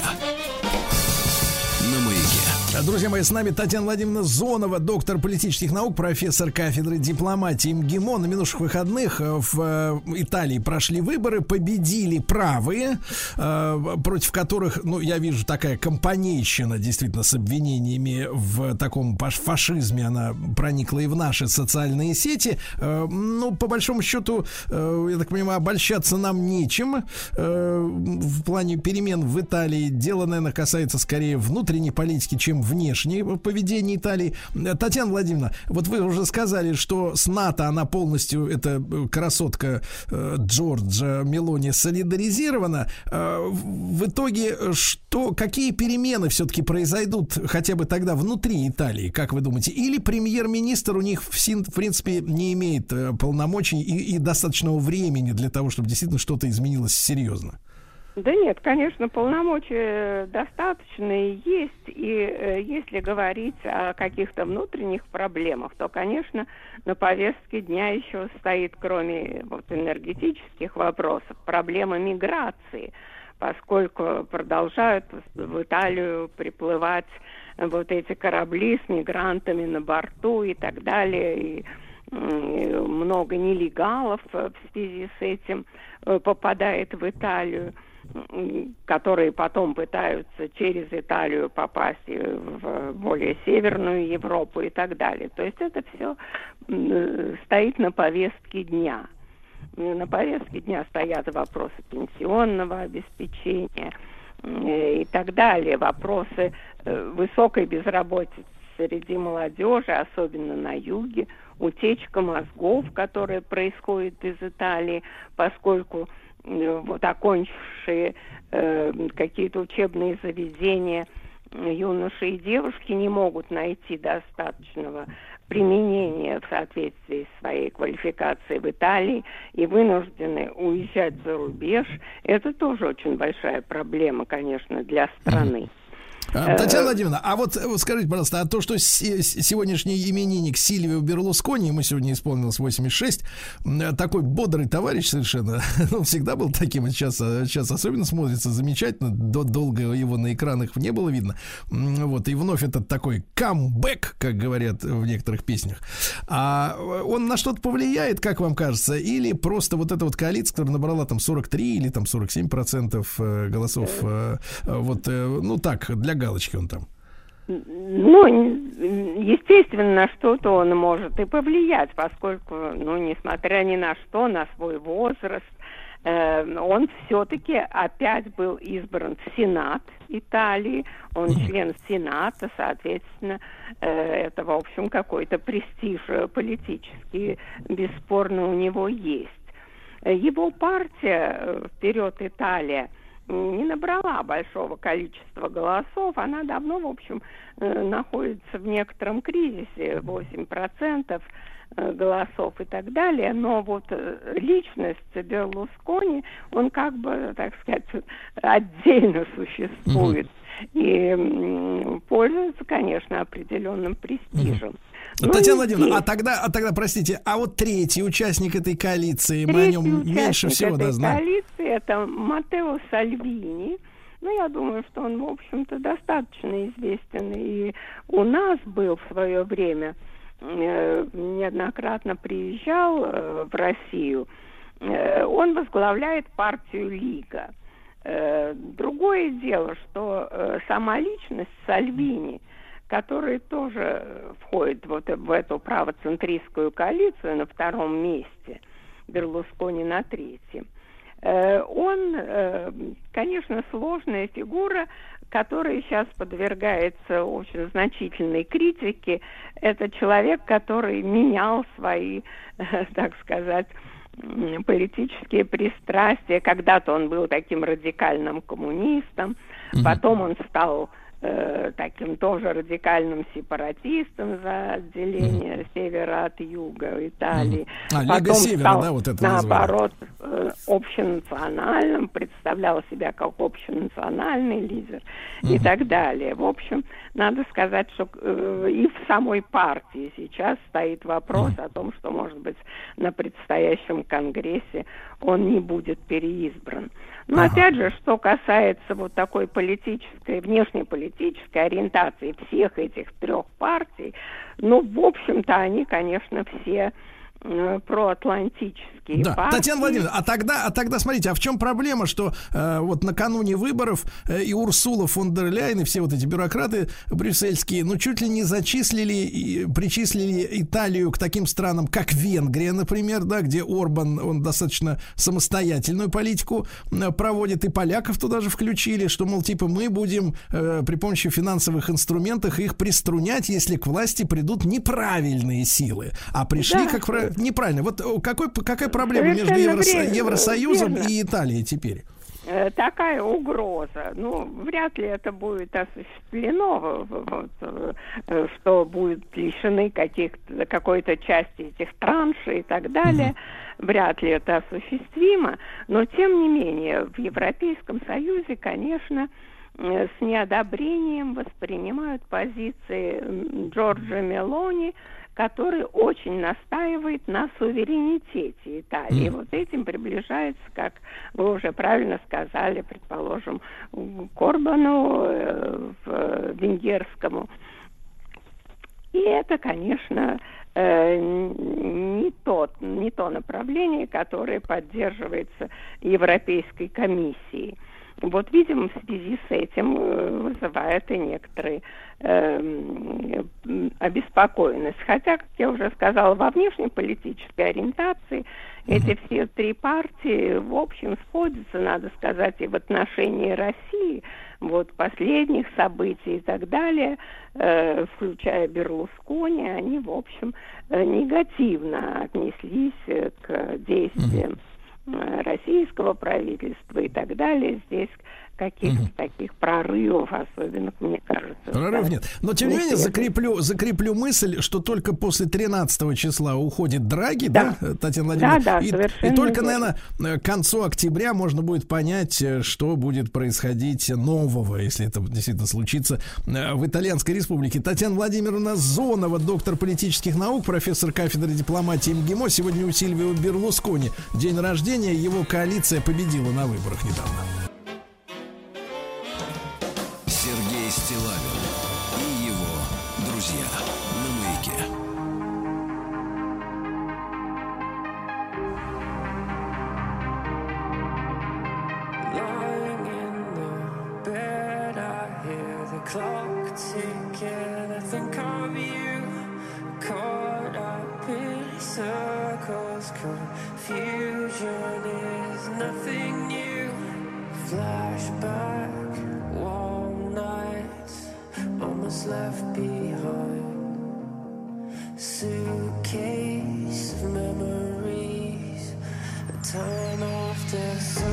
Sometimes you picture me on walking too far ahead.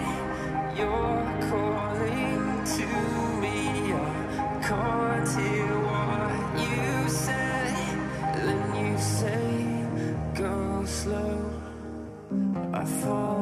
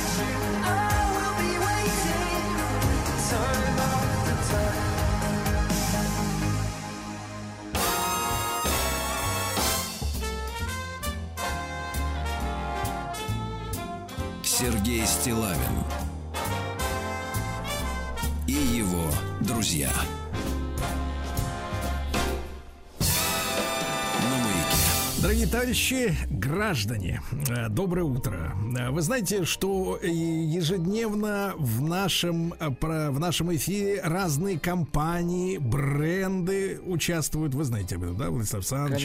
С- Слушателям и э, нашим прекрасным предпринимателям полюбился наш специальный проект «Сделано в России», да, Э, когда есть возможность рассказать про свой бизнес, э, про свой успех и про сложности тоже можно рассказать. И мы взяли на себя высокую миссию помочь разным российским компаниям, чтобы вы, наши уважаемые слушатели, о них узнали, возможно, стали бы их заказчиками, правильно? Вот. Так мы на нашем уровне, как радиостанция, делаем свои собственные шаги для помощи российским компаниям. А вот что происходит на уровне государственном, да, какая поддержка и какие меры и помощь оказываются российским, российским предпринимателям, мы сегодня обсудим в эфире. Напомню, что наш эфир выходит при информационной поддержки национального проекта «Малое и среднее предпринимательство», товарищи. Ну и с нами на связи Олеся Чечинкина, директор по коммуникациям компании «Нейротренд». Олеся, доброе утро. Доброе утро. Вот, Олесь, ну вот сейчас активно разрабатываются различные меры поддержки нашего бизнеса. Э, Для поддержки малого и среднего предпринимательства был запущен национальный проект, ну, он так и называется, «Малое и среднее предпринимательство». Да? Одна из мер этого проекта – центры «Мой бизнес», э, которые расположены в 84 регионах страны. Э, Какие же вопросы эти центры «Мой бизнес» э, помогают решить? Смотрите, центры «Мой бизнес» — это именно региональная поддержка предпринимателей. Мы, как московская компания, непосредственно с ними взаимодействуем немножко иначе. То есть мы проводим обучение для э, м- э, для моего бизнеса да, в разных регионах. А в целом, э, за счет того, что мы с ними активно взаимодействуем, я очень неплохо знакома с их работой, с их спецификой. А, И если вы а, региональный предприниматель, если вы знаете, что у вас есть представительство моего бизнеса, обязательно обращайтесь, потому что весь спектр вопросов, которые вы как м, там, малый предприниматель для себя решаете, вам там с ними помогут. Это и льготное кредитование, и у них постоянно разные а, программы, действительно по очень интересным а, ставкам, и помощь с арендой, и а, самые-самые разнообразные образовательные блоки, а, бесплатные для предпринимателей, что важно, то есть они получают для этого а, отдельные бюджетные а, финансирования, и вот э, научиться самым актуальным вопросам и диджитал-маркетинга, и э, формирования продукта, и всех э, вот, цепо- да, всего того, с чем ты сталкиваешься на цепочке э, продаж, э, этому всему вам могут помочь там. То есть на самом деле, даже если у вас нет никакого навыка, никаких специфических знаний, которые вам ну, действительно нужны, э, ну, очень хочется и есть энергия, да, то есть э, в моем бизнесе, в принципе, вы можете для себя абсолютно бесплатно там, получить все необходимые знания. Так, ну вот, Олесь, смотрите, к нам на эфир в рамках этого нашего цикла приходят разные докладчики, э, все дружно говорят, э, что сейчас очень много возможностей, да, начать свое дело, можно пройти обучение, если очень хочется, вот, получить квалифицированную помощь и даже э, денежку на старт бизнеса, А, но люди про это мало знают, мало, мало этим пользуются, ну, складывается такое ощущение. Так вот, друзья мои, от себя лично хочу призвать, чтобы наши слушатели приходили в центре «Мой бизнес». Если у вас есть бизнес или если вы только задумываетесь, э, не бойтесь туда приходить. И хочу спросить Олесю, а действительно ли вот э, в центре «Мой бизнес» могут обратиться, э, в центр могут обратиться начинающие бизнесмены, например, кто только планирует открыть свое дело, как там им могут вот помочь? Да, в центре «Мой бизнес» могут обратиться люди с, на разной стадии бизнеса, да, в том числе на его старте. А, И это, это и консультации, которые необходимы при запуске. Ну, вот как я говорила, например, помощь с арендой, да, то есть вы планируете, например, открыть... Вот, вот из того, с, э, с кем я плотно взаимодействовала, да, с э, тем моим бизнесом, а, Например, э, я видела, как ребятам помогали открывать э, точки а, питания, то есть это там кофе, какая-то выпечка рядом с остановками общественного транспорта, да, то есть это совершенно небольшое помещение, там несколько квадратных метров, и им помогали и с а, площадями, и ты должен понимать, каким эм, требованиям соответствует твое помещение, как его а, организовать. И вот со всеми всеми этими вопросами им действительно помогали и в запуске, и еще их а, в том числе поддерживают информационно, что важно, потому что а, молодые предприниматели не обладают ни а, зачастую, не всегда, но зачастую не э, ресурсами, не знаниями для того, чтобы а, самостоятельно заниматься продвижением. И вот э, мой бизнес в том числе помогает и с этим. Чудесно. Ну вот отдельно хочу поговорить про э, финансовые да, меры пом- помощи бизнесу, которые разработаны в рамках национального проекта «Малое и среднее предпринимательство». Вот на какие финансовые механизмы э, помощи могут рассчитывать российские компании? Смотрите, вот здесь как раз-таки это уже ближе к телу для нашей компании, потому что мы являемся, то есть вот МСП, э, корпорация МСП, она э, действительно э, помогает финансово тем компаниям, которые вошли в такой, такой есть список высокотех, например, да, то есть это вот э, непосредственно что говорить про нас. Мы вошли в список высокотех, и мы можем, то есть это компании, которые делают какую-то высокотехнологическую продукцию. Соответственно, мы можем а, уже, будучи в определенных списках, это в принципе делается, это не какая-то там высшая математика, ну, нужно постараться, но по- попасть туда можно. А, и мы, соответственно, ты можешь претендовать а, как э, бизнес на льготные меры поддержки. Это не самый, конечно же, простой путь, но там уже идут достаточно серьезные объемы финансирования, которые, вот если мы говорим про инновационную продукцию, ну, конечно же, они там в совершенно другом объеме, чем там при открытии какого-нибудь там точки питания или э, чего-то подобного. Вот. э, и э, МСП, как раз-таки корпорация МСП, помогает развивать уже а, достаточно такие серьезные, сложные а, стартапы, ну и, как правило, они уже все-таки на какой-то такой более-менее стадии развития, когда есть продукт, а, когда есть а, задача масштабирования, вот э, такие вещи. Так, а вот что касается аренды, да, э, понятно, что сейчас освобождаются площади. Э, можно ли нашим компаниям рассчитывать на льготную аренду? Потому что из э, долгого общения с предпринимателями знаю, что, ну, львиную долю прибыли съедает именно вот помещение, конечно. Знаете, а, в этом смысле у нас есть целый ряд институтов а, там, поддержки а, пр- предпринимателей, инноваторов. Вот я там буду немножко делать акцент в сторону инноваций за счет того, что мы все-таки технологическая компания, и здесь у меня практики больше.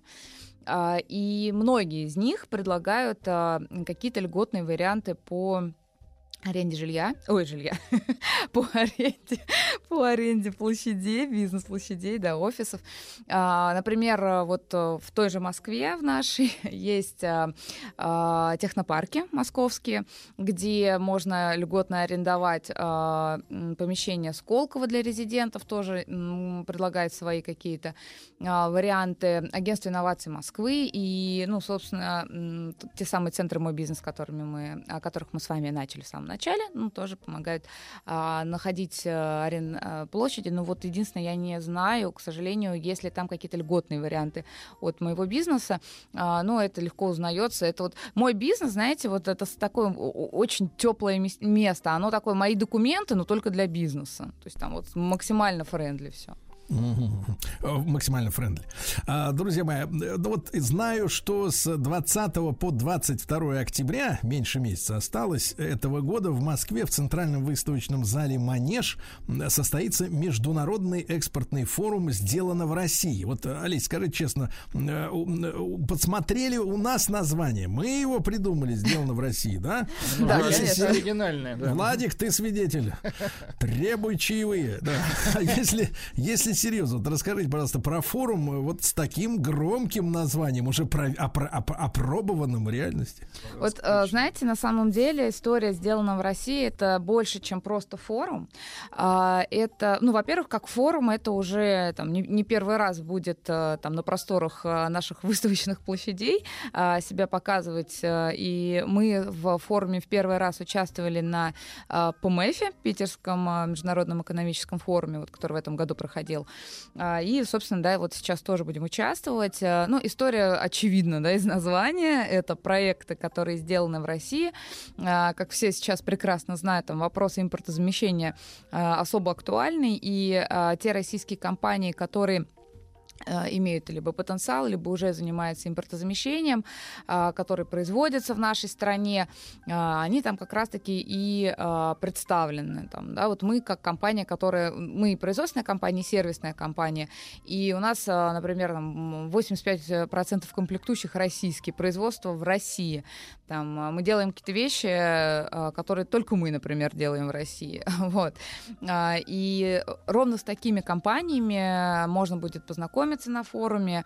А, В основном э, там именно акцент на инновации, на технологии, ну, потому что вот, собственно, это тот самый сектор, который нам очень активно нужно развивать в стране, и у нас тут есть определенное отставание а, от там зарубежных коллег, а, которые сейчас очень активно там, этот разрыв уменьшается. Действительно, для этого очень много делается самыми разными институтами развития, ну и в том числе сделано в России тоже. И да, я начала с того, что это не просто форум, и на самом деле ребята из «Сделано в России», они оказывают опять-таки и информационную поддержку, да, вот там ребят-предприниматели, те, кто а, в принципе смотрят в сторону каких-то наших а, государственных а, институтов а, поддержки, имейте в виду, что та информационная поддержка, которую они вам обязательно будут оказывать, это прям очень ценная и очень профессиональная история.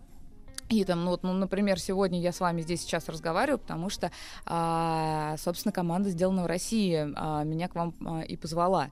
А, это достаточно серьезная То есть поддержка. вы для- командированы к нам. Я Командирована, да. Только, Олеся, хочу вас поправить. Они нам там теперь не коллеги. Вот, они нам там нет. А кто? Так, Владик, потом проведи работу с Олесей, я чувствую, да, надо политинформацию проведи потом, хорошо. А, Олеся, ну вот форум, форум, я еще раз напомню, в Центральном выставочном зале «Манеж» э, 20-22 октября, совсем скоро, международный экспортный форум «Сделано в России». Вот он посвящен э, российским компаниям, да, которые Да. поставляют свою продукцию на внешний рынок. А э, какие это бизнесы, да, какие направления? Потому что вот сегодня была такая, не то чтобы обескураживающая, но наоборот, мне кажется, обнадеживающая новость, потому что нам э, там лет 20 вдалбливали в голову, что Россия, кроме газа и нефти, в общем-то, ничем не торгует. Ну, может быть, еще лес или там уголь, ну и все, и стоп-машина. Э, Сегодня пришло сообщение, что Евросоюз хочет заблокировать поставки к ним туда нашего мыла. Мыло, бумаги туалетной и что-то еще в этом роде, да? Э, То есть э, обманчивое представление действительно о спектре наших э, экспортных возможностей. Вот э, что мы действительно продаем вовне? Вот, как я сказала, а, сделано в России это акцент на инновации. То есть э, мы со своей стороны представляем два проекта в области нейротехнологий. Это нейрокоммуникатор для людей а, с ограничениями речи и движений, а, достаточно известный проект, и а, нейролаборатории для изучения образовательного контента, для его улучшения, для разных научных задач, для нейромаркетинговых задач. Помимо нас там будут компании SensorTech, это тоже абилитационное да, э, устройство а, а, компании а, э, Эльтавр, Эндос робототехника, Touch Production, ну, то есть это все, все, все про технологии.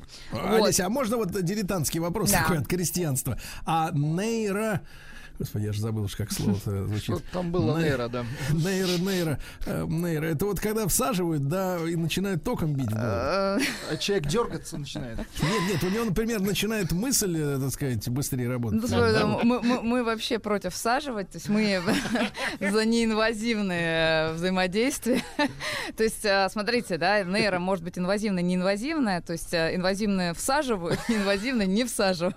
Так. Вот мы не а всаживаем. цель-то какая? Вот э, что мы... х- Вы исп- используете слово там нейропедагогика или что-то в этом роде, Нет, да? смотрите, а, нейрокоммуникация, это общение при помощи силы мысленного намерения, когда человек обездвижен и не может разговаривать. Это понятно, да-да-да. А вот там что-то про- про- по поводу преподавания было Ну, это наши нейролаборатории. Мы на самом деле сейчас а, развиваем сеть нейролабораторий на базе а, университетов, которые вошли в приоритеты 2030. И а, вот мы являемся партнерами университетского консорциума а, по анализу больших данных. Вместе с ними делаем нейролаборатории. Используются они, ну ну, вот у нас был проект для департамента образования, например, московского, а, когда нам давали предзаписанные уроки истории а, в ковидные, да, вот эти вот, а, когда у нас прям очень сильно упал, упала эффективность школьного образования, потому что дети мало того, что были вырваны из среды, еще и вот это вот онлайн, ну, это Ну да. Вот, и мы брали эти уроки при помощи разных там датчиков, смотрели, как мозг реагирует, как глаза, как там сердце стучит, ладошки потеют. В общем, объективное восприятие контента смотрели, видели, где падает внимание, почему оно падает, и говорили, как вот этот вот онлайн-урок а, доработать. То есть у нас там есть такие метрики, например, сложность прочтения текста, когнитивное напряжение. То есть такие вот показатели объективной сложности понимания и восприятия там урока. И вот вместе с университетами мы будем, в том числе, это только одно из направлений. Там Ну, очень понятно. много разных. Понятно, понятно. Олесь, Да. ну вот смотрите, на форуме будет объявлено о старте обновленной программы продвижения единого национального бренда на внешние рынки, то есть сделано в России. Да. Made in Russia, мир сокращенно, да? А, Вот. А Расскажите про эту программу вот продвижения и как в нее можно э, не затесаться, а вот на, так сказать, на интересных условиях, так сказать, проникнуть. Но смотрите, во-первых, там в целом а, важно понимать, какие кластеры есть и подходите ли вы под эти кластеры, да, то есть э, с, с кем работает вот эта программа, сделана в России. Это а, промышленность, э, в том числе будет представлена умная городская инфраструктура. Вот, кстати, э, кто там думает, от чем бы заняться, умная городская Так. инфраструктура это вообще очень интересное Э, направление. Например, что? Ну вот один пример. А это разные технологии, которые делают э, жизнь внутри города удобнее. Ну вот, например, когда помните Поиск у нас преступника по камерам. Ага, Ну, это не умная городская инфраструктура, это безопасность. Это, например, когда э, на автобусных остановках э, стали писать, через сколько э, минут приедет автобус. Вот эти GPS, да, которые появились на автобусах. А, Это возможность проложить маршрут от точки к точке при помощи разных видов транспорта, пешком, еще Ну, как-то. чтобы совсем не думать уже ни о чем. Да, да, чтобы просто в, городе было комфортно. А, вот, ну, транспорт и Ну, то есть надо мобильность. посмотреть, насколько бизнес наших слушателей, он вот входит Да. в список интересных. Очень да? много проектов из EdTech и HealthTech. Это что такое? Это технологии в области, в области образования и в области медицины. Э, Очень два интересных сектора, очень много что туда может вас привести. Вообще, а, это не какое-то единое окно. У нас, опять же, да, э, разные институты развития. Например, вот Московский экспортный центр, Российский экспортный центр, с кем мы взаимодействуем. Это вот, ну, мы непосредственно, вот лично, да, зашли Так. и подружились с а, «Сделано в России», с программой «Сделано в России» через Российский экспортный центр. А, Кстати, Россия, вот эти две структуры, которые я только что назвала, это тоже очень интересные институты. Обязательно на них посмотреть. Это возможность бесплатно выставляться на крупнейших выставках, а, и в том числе вот, ну, на международных, и получать как раз-таки ту возможность организации экспорта для своей продукции. М, Олесь, ну и насколько такие мероприятия, как форум, я еще раз напомню, пройдет в Манеже 20-22 октября, форум э, сделано в России, э, насколько этот форум можно отнести к мерам поддержки наших компаний и э, почему такие мероприятия важны? Это сто процентов мера поддержки, я вам говорю, как человек, который занимается коммуникациями, потому что, а, смотрите, большинство компаний, которые работают особенно часто на а, B2B, то есть бизнес для бизнеса, да, не, не бизнес для людей, а, это, ну и для э, бизнес для людей тоже, B2C тоже, А, это возможность встретиться с потенциальными партнерами, с, постоя- с потенциальными клиентами, а, А крупные выставки, вот такие, как это, это очень дорого. И малый бизнес просто элементарно не может себе позволить. Владик, Владик, у нас с вами другая квалификация. C2C. Си- Да, да. Просто не могут позволить себе участвовать в Да, подобных да. мероприятиях. Я понимаю. А тут, пожалуйста, А- Олесь, Олесь, ну спасибо огромное. Очень рады были познакомиться, Да, пообщаться. Олеся, Олеся Чечинкина, директор по коммуникациям компании Нейротренд была у нас в гостях в рамках проекта «Малое и среднее предпринимательство». Спасибо.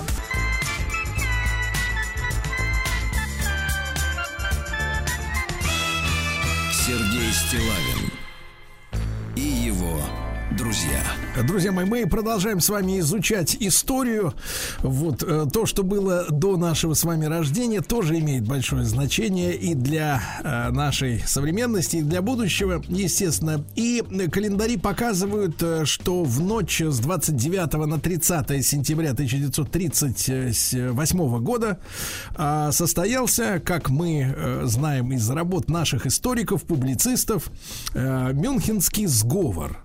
Это когда э, немцам, англичане и французы, ну, соответственно, позволили э, э, делать, что они хотят. Да? Ну, мы получим общую картину прямо сейчас. Э, Для меня было стало открытием, что э, подписание документов да, между вот этими европейскими державами состоялось в так называемом доме, который называется Фюрербау. Бау постройка, то есть дом фюрера, э, который находится в Мюнхене. И что самое интересное, вот э, нацистский квартал в Берлине, насколько я понимаю, был снесен после окончания э, Второй мировой.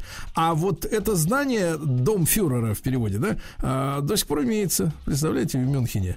Вот. Ну и к кому же еще обратиться за разъяснением того, что тогда произошло, как не э, к нашему уважаемому, э, даже я бы сказал, любимому Евгению Юрьевичу Спицыну, историку, публицисту. Евгений Юрьевич, доброе утро, здравствуйте. Да. Да, здравствуйте, спасибо большое. Да, Евгений Юрьевич, ну вот, может быть, начать немножко издалека, да, к, этой, э, к, к сегодняшним событиям 1938 года подходя, э, поскольку, насколько я понимаю, э, чтобы наши слушатели тоже это осознавали, э, после окончания Первой мировой войны, и причем, знаете что, для меня тоже было не так давно открытием, что англичане э, называют э, в своей историографии период э, Первой мировой, затем меж- межвоенные вот эти два десятка лет и, наконец, Вторую мировую э, 30-летней войной. Вот. Ну, слушайте, они недалеки да, от истины, поскольку, когда был подписан Версальский договор, то маршал Фош, он же сказал, что мы заключили перемирие сроком на 20 лет. Да, А, да, да. Было совершенно очевидно, что это будет перемирие. Во-первых, поскольку сама природа капитализма, она не может жить без войн. Но в данном случае, когда мы вступили в эпоху империализма уже мировых войн. А во-вторых, надо иметь в виду, что страны-победительницы, прежде всего Великобритания и Франция, они составили такие условия договоров, а там была подписана целая серия договоров. Версальский договор это с Германией, а там еще были договоры отдельные с ее военными сателлитами, а, что они здорово ущемили а, государственные и национальные интересы многих э, народов э, э, Европы, прежде всего, самой.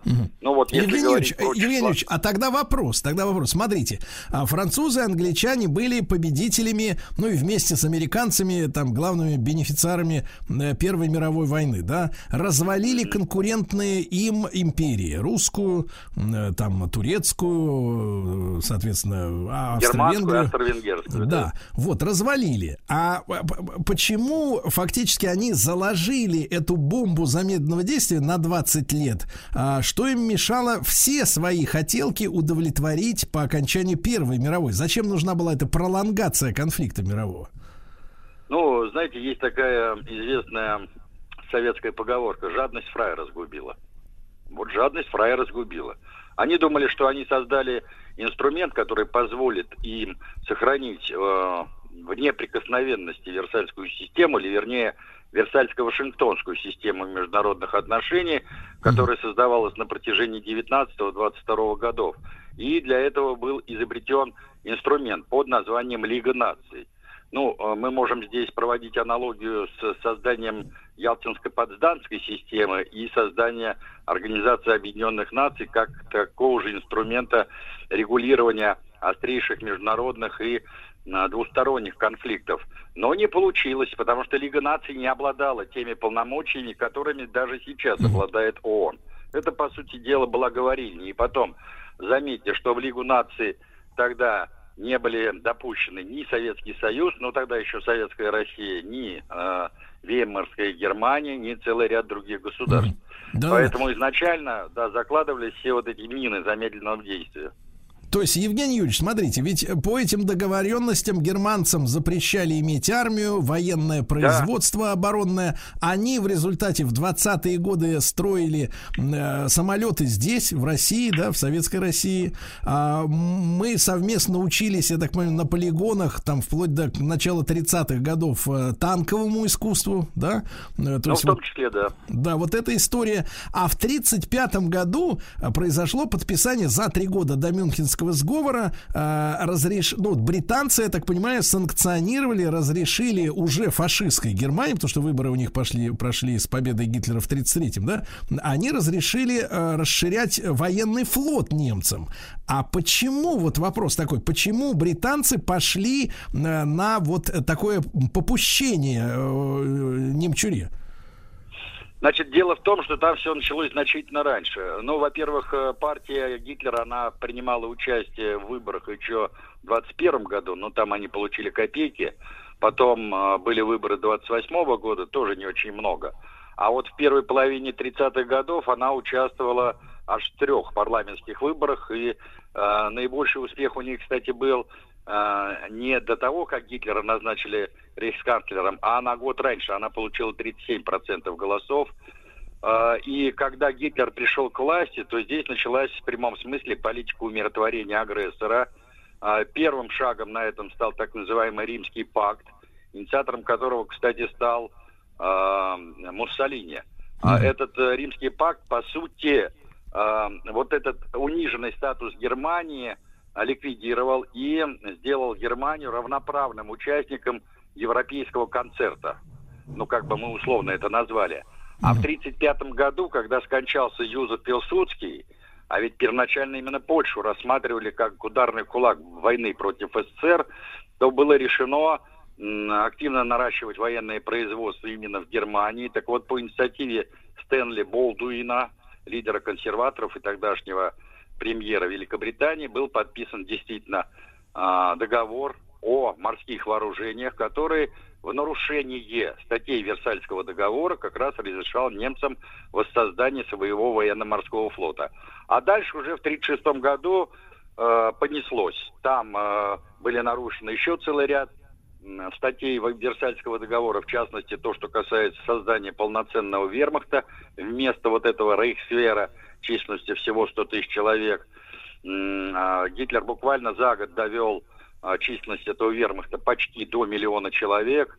А, Был восстановлен германский генштаб, ну и так далее, и так далее. Была, по сути дела, возвращена немцам Рейнскую область, а это индустриальное сердце Германии, которое находилось под международным контролем, а фактически под э, контролем французов, ну и так далее, и так далее. Ага. Евгений Юрьевич, а вот смотрите, э, смерть тогда Пилсудского, да, смотрите, перевернула все планы. Отсюда два вопроса. Такой философский, насколько личность в истории важна, да, для хода событий, и, во-вторых, была ли эта смерть естественной, э, вот, после, в результате чего, собственно говоря, все было, все, все карты, все планы пересмотрены. Нет, но я бы не сказал, что все карты и все планы были пересмотрены, потому что когда а, тот же Лондон или Вашингтон вели Гитлера к власти, а там ключевую роль, кстати, играл Монтеги Норман, это руководитель Банка Англии, плюс значительная часть а, американских промышленников и банкиров. Но далеко за примерами ходить не надо. Прескотт Буш. Это отец и дедушка двух президентов США. Какое, какое знакомая фамилия? да, больше того, э, в ноябре 1932 года э, на вилле Курта Шредера, это тогдашний, ну, как бы мы сейчас сказали, председатель Союза немецких банкиров, э, где как раз составлялся текст письма ультиматума Гинденбурга по поводу назначения Гитлера новым канцлером Германии, присутствовал не только Папин, это бывший премьер-министр, но и два брата Далиса. Они тогда еще не занимали особо высоких постов, но уже активно участвовали в закулисных сделках и договоренностях. Это о о многом говорит. Просто в данном случае э, они сделали уже окончательно ставку на Гитлера с тем, чтобы его аппетиты повернуть на восток. Они же прекрасно понимали, кого они ведут э, к власти. Но они понимали также и то, что Гитлер никогда не напал бы на Советский Союз, не имея мощной военной промышленности. Ведь Германия-то, по сути дела, находилась в руинах.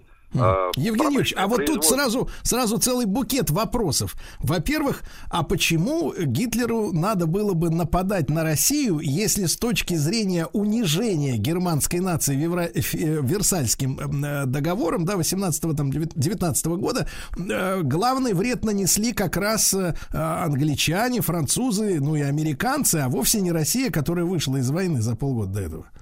Ну, это все видно из его работы «Майнкамп». Он же там говорит о, прежде всего о жизненном пространстве для арийской э, расы.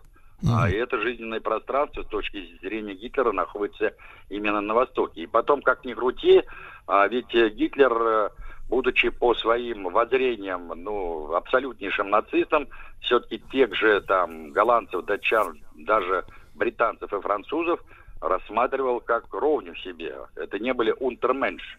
А вот все славянские народы, не говоря уже про тюркские и прочие народы, и э, уж точно не говоря про евреев, это были те самые унтерменш, э, значит, не люди, которых можно было изничтожать под корень. Да-да. Поэтому Евгений этим Юрьевич, во многом и определялась э, политика Гитлера. Э, Евгений Ильич, вот смотрите, вы сказали, что в подписании, там, вернее, в выращивании Гитлера, да, принимали участие и финансисты английские, и Буш, и э, Даллисы, братья, да. А, Но вот смотрите, а насколько Гитлер был ручным, скажем так, э, э, воспитанником этих финансовых сил международных, да, А, потому что Мюнхенский сговор выглядит так, как будто марионетка или там на- наручная кукла, там, которая, которые там надевают, да, Ну вот да. как Крюша со Степашкой, вдруг стал огрызаться на, соответственно, кукловода своего. Какая-то вот странная ситуация. То есть вот э, Гитлер, Гитлер-то сам понимал, что он марионетка, или у них, он в каком статусе себя сам мнил?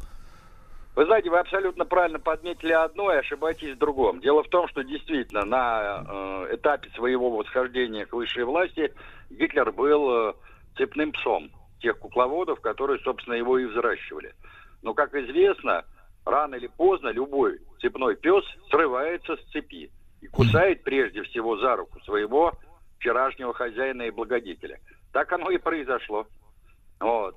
И аппетиты эти стали расти как на дрожжах. Почему вот э, он начал именно э, с проблем судец? Потому что когда, да, когда закончилась война и были подписаны соответствующие договора, а, то понятно, что на территории бывшей австро-венгерской монархии возникла целая а, череда, я специально этот термин выбрал, а, так называемых суверенных государств. Да, давайте после короткой рекламы продолжим. Стилавин на маяке. Друзья мои, так, очередная годовщина Мюнхенского сговора или элегантно соглашения между Западной Европой и Гитлером. Э, Евгений Юрьевич Спицын, историк, публицист с нами. Так вот, Евгений Юрьевич, э, когда кромсали действительно карту Европы там в 19 году по Версальским соглашениям, было много территорий, ну, это любимая британская, да, забава, э, перемешивать э, народы, их э, резать э, по-живому на географической карте, чтобы оставались э, м, претензии территориальные, да, и в том числе Ну да, да, да, эмоциональные. чтобы манипулировать и чтобы иметь под руками удобный инструмент. А насколько, насколько вот этим, вот этим судетским немцам, э, которые, кстати, потом ведь очень жестко пострадали после окончания Второй мировой, да, когда их Да. начали изгонять, депортировать, насиловать, убивать, ну там на, на сотни тысяч человек жертв э, оказалось Ну да, в конце. да, отмщение было, да, вы правы. Да, вот насколько им плохо жилось в этом межвоенном периоде, то есть э, между Первой и Второй мировой? Вы знаете, дело в том, что там они нормально жили до э, вот этой Великой депрессии. Вот Великая депрессия, она больно ударила именно по судетским немцам. А я напомню, что численность э, э, немецкого населения все-таки была довольно значительной. Ну, вот к 1938 году, то есть к моменту раздела Чехословакии. Там проживало примерно 14 миллионов человек. И из них 3,5 миллиона это были этнические немцы. Причем они проживали не только в Судетской области, а там их, конечно, была большая часть, около 3 миллионов. Но они так- также жили в Словакии и даже в Западной Украине. Есть такой, есть такой народ, карпатские немцы. Вы, наверное, удивитесь. Причем численность карпатских немцев тогда составляла примерно, примерно 250 тысяч человек. Ого. Евгений Юрьевич, а Да. вопрос. Вот смотрите, когда они подписали эти документы во Фюрербау в Мюнхене, да, а, значит, вернулись британцы к себе на родину, говорят, там принесли мир, утихомирили э, Гитлера. А действительно ли они утихомирили вот именно в тот момент, э, на момент осени 1938 года? Они как-то его аппетиты этим, этой договоренностью укротили или просто дали тупо то, что он хотел? Да нет, конечно, они наоборот разожгли его аппетиты. Он же увидел, что они не в состоянии противостоять его откровенно наглым требованиям. Надо же иметь в виду, что а, перед подписанием Мюнхенского соглашения было так, э, два так называемых судетских кризиса. Первый судетский кризис вспыхнул еще в мае, а второй как раз в начале сентября. Там же был поднят вооруженный мятеж. Причем я замечу, что этот мятеж был поднят э, так называемой судетско-немецкой партией. Это была э, парламентская себе партия, которая, кстати, э, имела в значит, нижней и верхней палате довольно такое весомое представительство. Возглавлял эту партию Конрад Денлейн. Причем самое смешное, что отец у него был как раз этнический чех. Мать была немкой, а отец был чех. Вот. А, Он имел самые тесные контакты с немецким руководством и с НСДАП. И именно по указке Берлина он, э, в общем-то, и проводил все эти акции, которые там происходили. Больше того, сейчас вот установлено, что когда начались все эти события в Судетах, то Бенеш, Эдуард Бенеш, тогдашний президент Чехословакии, он сам отправил в Лондон и в Париж секретную миссию и соглашался а, передать Гитлеру а, определенную часть Судетской области, прекрасно понимая, что она ему, в общем-то, обузой является Ну и да. может спровоцировать большую войну. Евгений Юрьевич, Но и такой Гитлер- вопрос, Евгений Юрьевич, важный вопрос. Вот смотрите, а э, этим мюнхенским сговором ведь англичане и французы предали Чехословакию, правильно? Они же обещали Да, конечно, чехам, так конечно. сказать, э, бороться за их границы, независимость и так далее, просто наплевали. А не было ли случаев в дальнейшей истории, когда бы чешское, чехословацкое правительство, ну, пыталось бы как-то предъявлять на дипломатическом уровне в дальнейшем, вот пред, предъяву кидать, грубо говоря, э, британцам, что они предали Чехию, э, там, не знаю, в советский период, в постсоветский, не знаю, кишка тонка, вот предъявить претензии за нарушение договора. Вы знаете, формально э, у Лондона и Праги не было никакого соглашения, а вот с Парижем у э, Чехословакии было соглашение, в том числе о военном союзе, подписано еще в мае 1935 года. И у нас было аналогичное соглашение с чехословаками. Причем мы сразу выразили свою готовность оказать военную помощь Чехословакии. А французы как раз свои обязательства по этому договору отказались выполнять. Да-да-да, и наши, наши войска э, поляки не пропустили, потому что тогда еще западная Украина, которая граничит с чехами, она была польской, да? Да, да, да, да, да, да. Нет, э, официальные руководители Чехословакии после войны не предъявляли никаких претензий.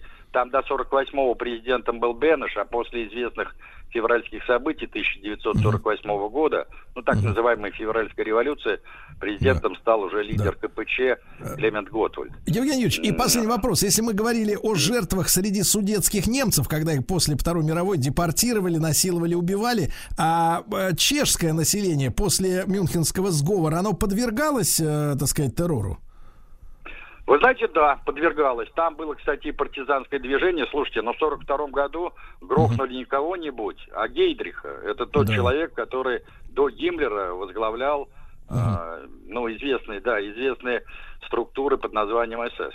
А, так что не надо, не надо думать, что э, чешские или там словацкие партизаны не вели а, какую-то борьбу с оккупантами. Вели. Ну, понятно, что масштабы этой борьбы были совсем иными. И потом надо иметь в виду, что а, ведь на территории Словакии было создано отдельное профашистское словацкое государство, которое являлось военным сателлитом э, Германии. Более Ну. того, 1 сентября 1939 года, Да. помимо германского вермахта, Да. э, участие в войне против Польши на- начало и словацкое государство. Вот Об так. этом мало Друзья мои, говорит. Евгений Юрьевич Спицын, историк, публицист. Сегодня очередная годовщина Мюнхенского сговора.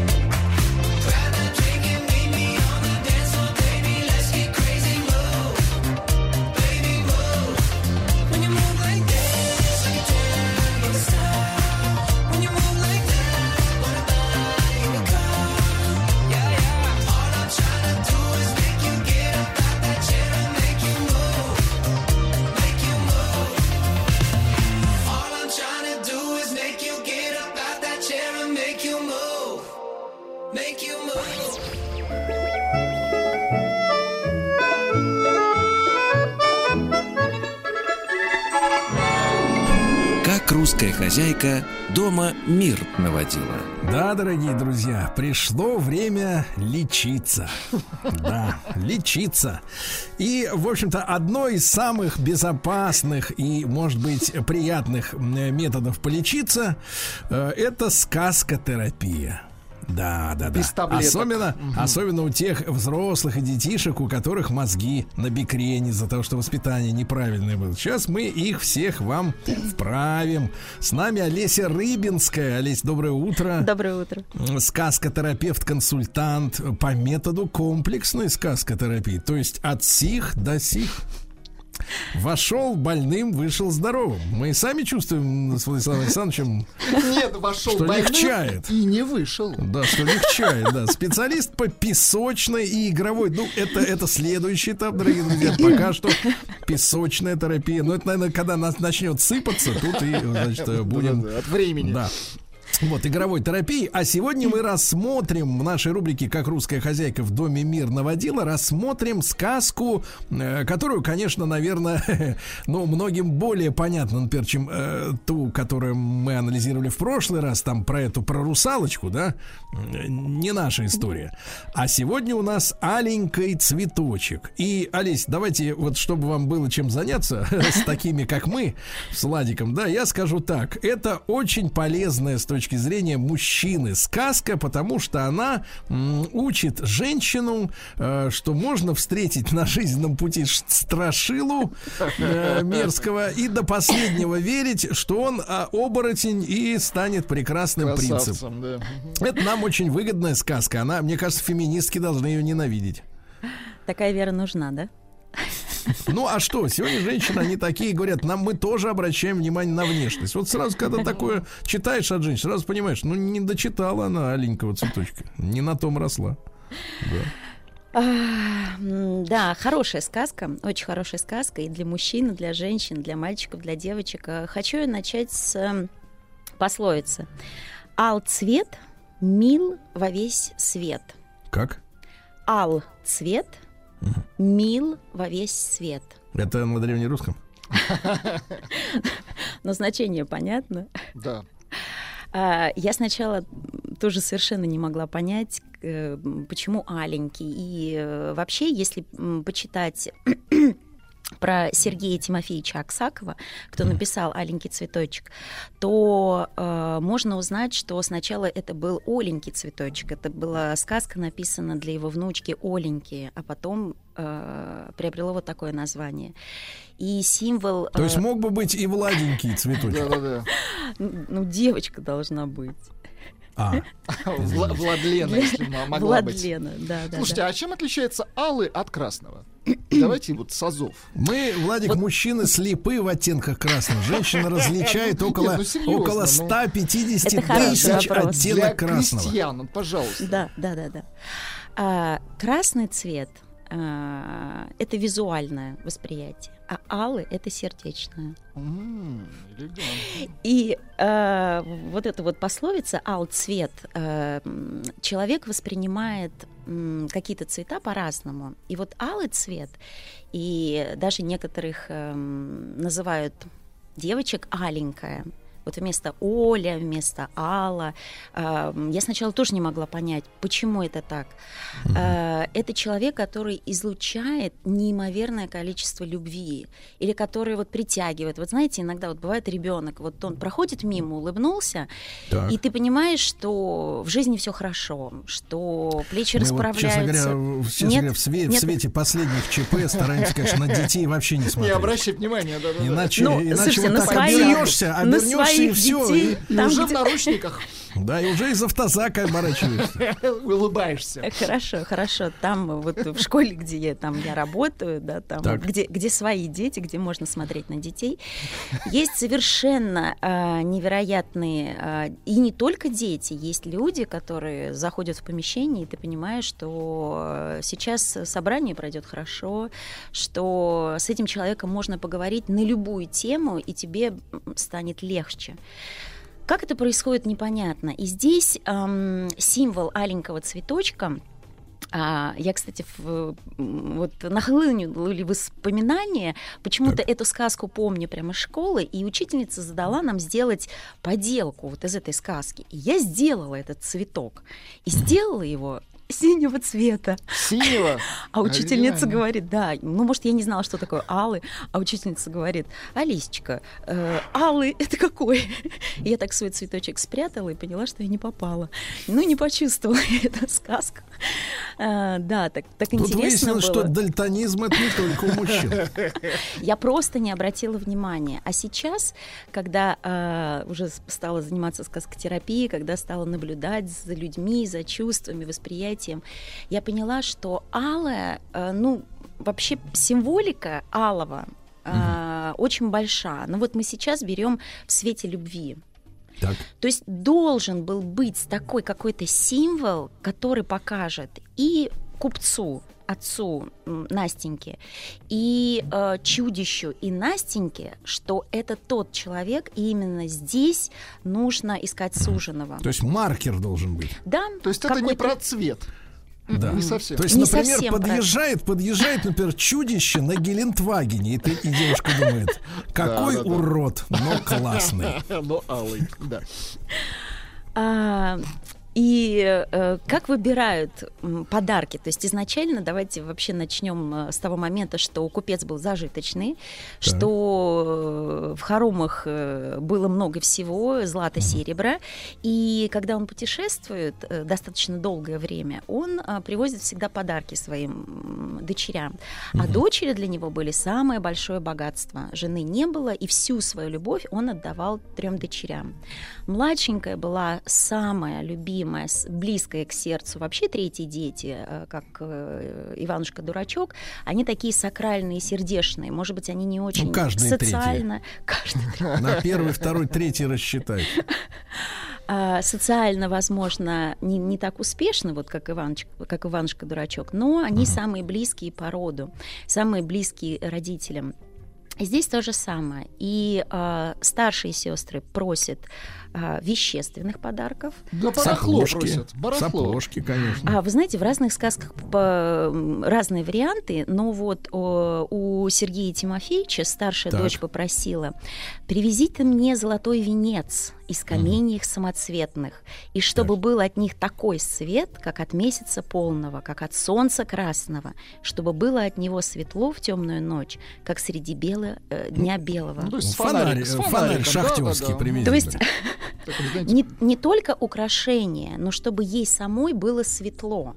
Да. То есть, ну, здесь много есть вариантов, но Ну вот сейчас бы я бы, себя... например, э, давайте так, попросила чип, который вот в мозг вставляется.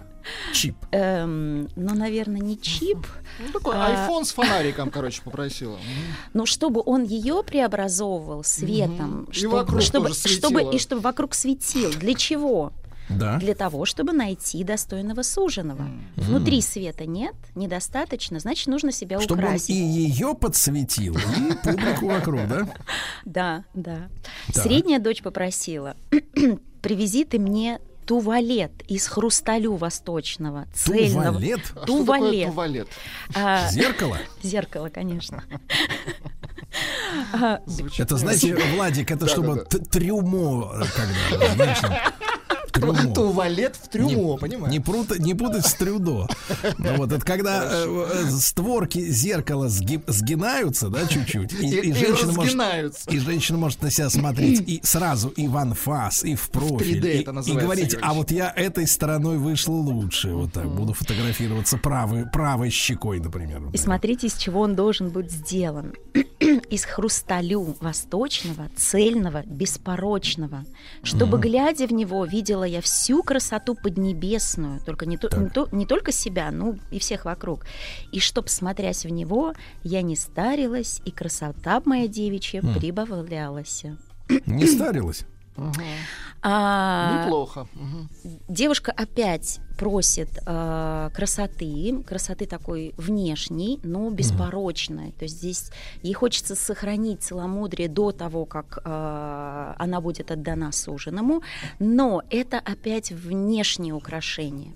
И только Настенька Давайте скажем так, красота не эскортного типа. Да. И э, только Настенька просит э, Так. Аленький цветочек. Так. Привези А ты- как у нее, как у нее в голову-то пришла эта идея, что он вообще где-то есть? Она такая фантазийная девочка, да? А, пришло время, и сердце ее тосковало, было готово к э, встрече с суженым, с любимым. И вот этот вот образ и символ Алова, он, наверное, родился таким образом. Э, удивительно, но Аксаков занимался, насколько я помню, выведением то ли червей, то ли бабочек. И вот, вот этот вот образ, ну да, то есть он прям несколько лет Он рыба- занимался. рыбак, это было, это был, ну а как они потом в бабочек? То есть, наверное, все-таки не рыбак. А, и вот этот вот Вообще в бабочек гусеница, Олеся. Если так вот, Ну, если по методу а, с- сказкотерапии, то так. И, ну вот, э, не знаю, может быть, э, начал наблюдать за червями, потом перешел на гусеницы, но э, выводил бабочек. И наблюдение за бабочками, вот Так. мы называли, по-моему, это бабочек махаон, эту бабочку махаон или э, какой-то глаз, я уж не помню. И там она вот, я картинки Павлиний. сравнивала, и павлиний глаз. Это яркая такая м, окра- окраска э, м, с такими даже темными какими-то прожилками. И вот этот вот цветок, иногда он рисуется именно таким образом. Красота, а, превращение, да, что такое из гусеницы в бабочку. То есть это перерождение из чего-то плоского, ползающего в красивое, летающее. Так. Поэтому здесь очень много символов. э, И любовь, и э, Настенька проходит э, целый путь. То есть она же не сразу приходит и получает принца, а она жертвует собой, она вместо отца идет к чудищу, про которого она не знает, и невозможно даже представить, э, что ее там Олесь, ожидает. а, все-таки вот идея-то, Аксаков не, не рассказывает нам, откуда у него в голове-то взялась эта? Мы можем, нету такой инс- инструкции, да, что я вот придумала аленький цвет. А, Я просто много читала, мне интересна эта сказка была. Она была в- вот не в самом детстве, а где-то вот в средней школе почему-то учительница каким-то вот образом нам преподнесла ее. Я вот Мгм. читала много. Ну, м, у меня вообще такая тема, если что-то мне нравится, я читаю и а, про автора, и э, воспоминания. Ну, то есть все, что я могу найти, что все, что я могла найти в библиотеке, я нашла. И сейчас, э, конечно, больше информации, и удивительно, что Аксаков пишет каким-то невероятным а, старинным образом, но при этом оч- очень красочным. А, ну, я буду зачитывать некоторые кусочки, будет э, понятно, о чем я говорю. И самое основное, что отец спрашивает, аленький цветочек не хитро найти. Ты как же узнать мне, что краше его нет на белом свете? То есть как понять-то, что это красных цветов много? Ну как понять, что это тот аленький цветочек, краше которого нет на всем белом свете? Опять сердце должно подсказать, что именно этот цветок э, поможет найти судьбу дочери. Так. идем дальше. Как же он все-таки Нас находит? придавила эта сказка немножко. Да, подождите, это только одна, одна седьмая часть. Самый путь э, Настеньки-то к сердцу мужчины впереди. То есть это, это только э, начало. Долго путешествует купец, э, находит он и Венеции, и Тувалет, и э, много видит, э, по-моему, два года он путешествовал. И найти аленький цветочек ему никак не удается пока не приходит э, ненастье.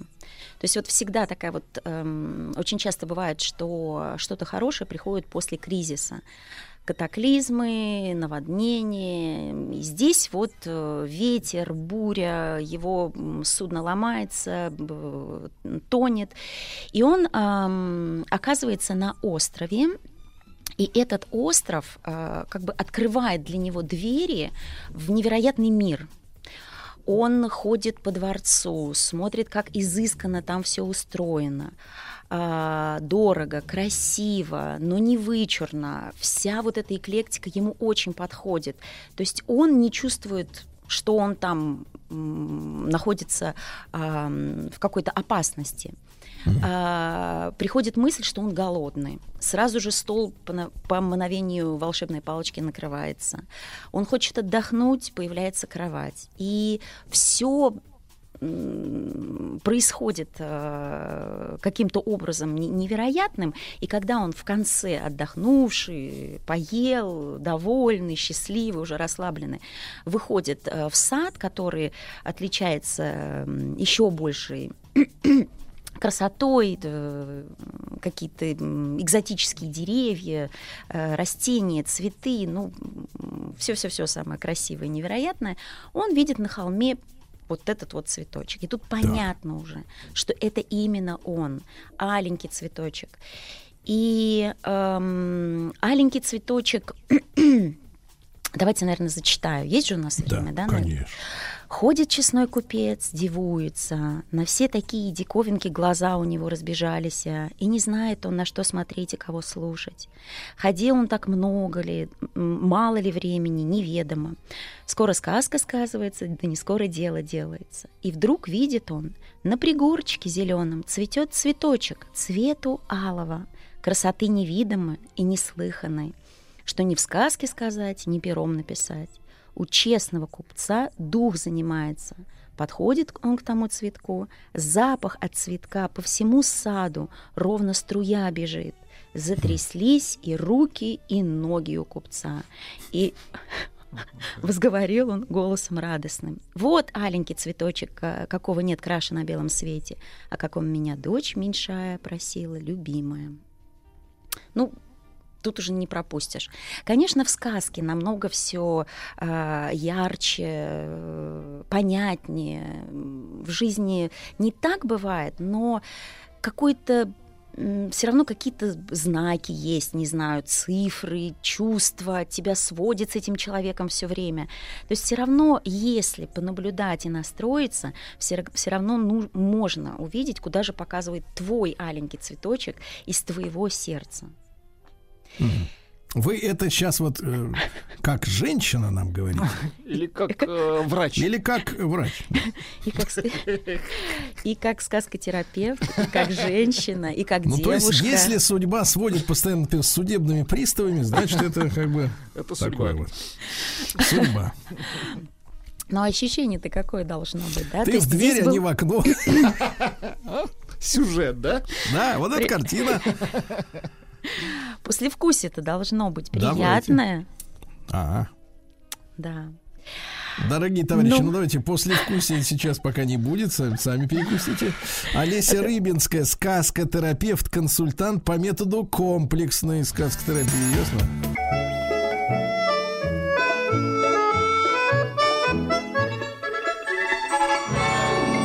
Как русская хозяйка дома мир наводила. Дорогие друзья, самая мужская сказка на свете Сказка «Аленький цветочек» Олеся Рыбинская, сказкотерапевт, консультант по методу комплексной сказкотерапии Специалист по песочной и игровой терапии Олеся, кстати, вопрос такой с, э, Подскажите, Так. а ваша терапия, она помогает только женщин, как бы, так сказать, сделать правильными Или мужчинам тоже, как бы, вот, Конечно, легчает? всех комплексно. Легчает, да? и, и семьи, да, И и, дети, и И- бабушки, и и, детей подлечить можно. Всех, всех. Кстати, и, наверное, и можно работать с коллективами. Это такие тимбилдинг, Конечно, понимаете. конечно.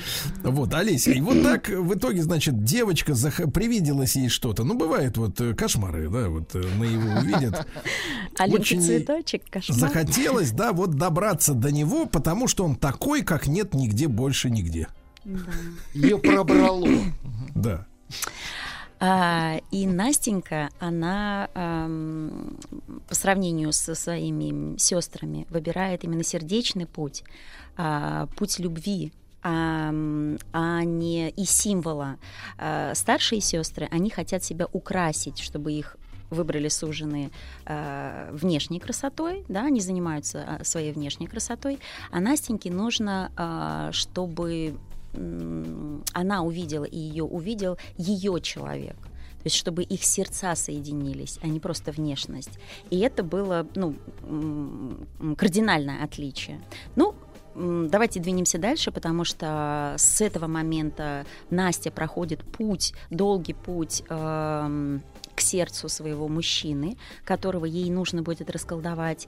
И эта сказка и для девочек, для женщин очень важна, потому что мы видим, на самом деле, это, инструкция, как мужчине нужно ухаживать за своей возлюбленной, а, если ты понимаешь, что это твоя суженая и какие шаги нужно предпринимать. Настенька решает пойти во дворец к чудищу, потому что он выдвинул такое условие. В некоторых сказках э, чудище говорит э, купцу, что ты останешься, но вот Аксаков сразу пишет, что нет, давай одна из трех сестер. И старшая отказалась, средняя отказалась, а младшая, конечно же, с радостью. То есть она готова к этому была. Она знала, что э, получив этот цветок, э, ей ну, сейчас больше ничего не нужно. И если этот цветок пришел из того места, значит, наверное, там а, не так уж плохо. И по рассказам, кстати, купца, она поняла, что э, там не такое уже страшное место. И самое первое, она знакомится, эм, очутилась она опять во дворце, со своим цветочком а, приложила к стебельку цветок, он сразу же а, прирос, и понятно было, что это то место, это то время, где она должна была очутиться. И знакомится она сначала с пространством, в котором живет ее а, в будущем любимый, пока она этого не знает. И ей все нравится. А, мягкие постели, вкусная еда. Фэншуй. Интерес вообще про 200% фэншуй. Спа. Просто- Эм, Но Энергия но а, чудище не появляется. И общаются они через огненные письмена на стене. То есть он не показывает ни своего лица, потому что оно ужасно. Не паспорт. То есть пока смс-очки такие просто. Да. Чатятся. Чатятся. Она- Огне- огненно. Ну, это тема огненная просто. Да. Э, То есть девушка а, озвучивает свои желания, а он с ней м, огненными письменами. И все желания, которые у нее возникают, а, А хочешь, хочешь автомобиль?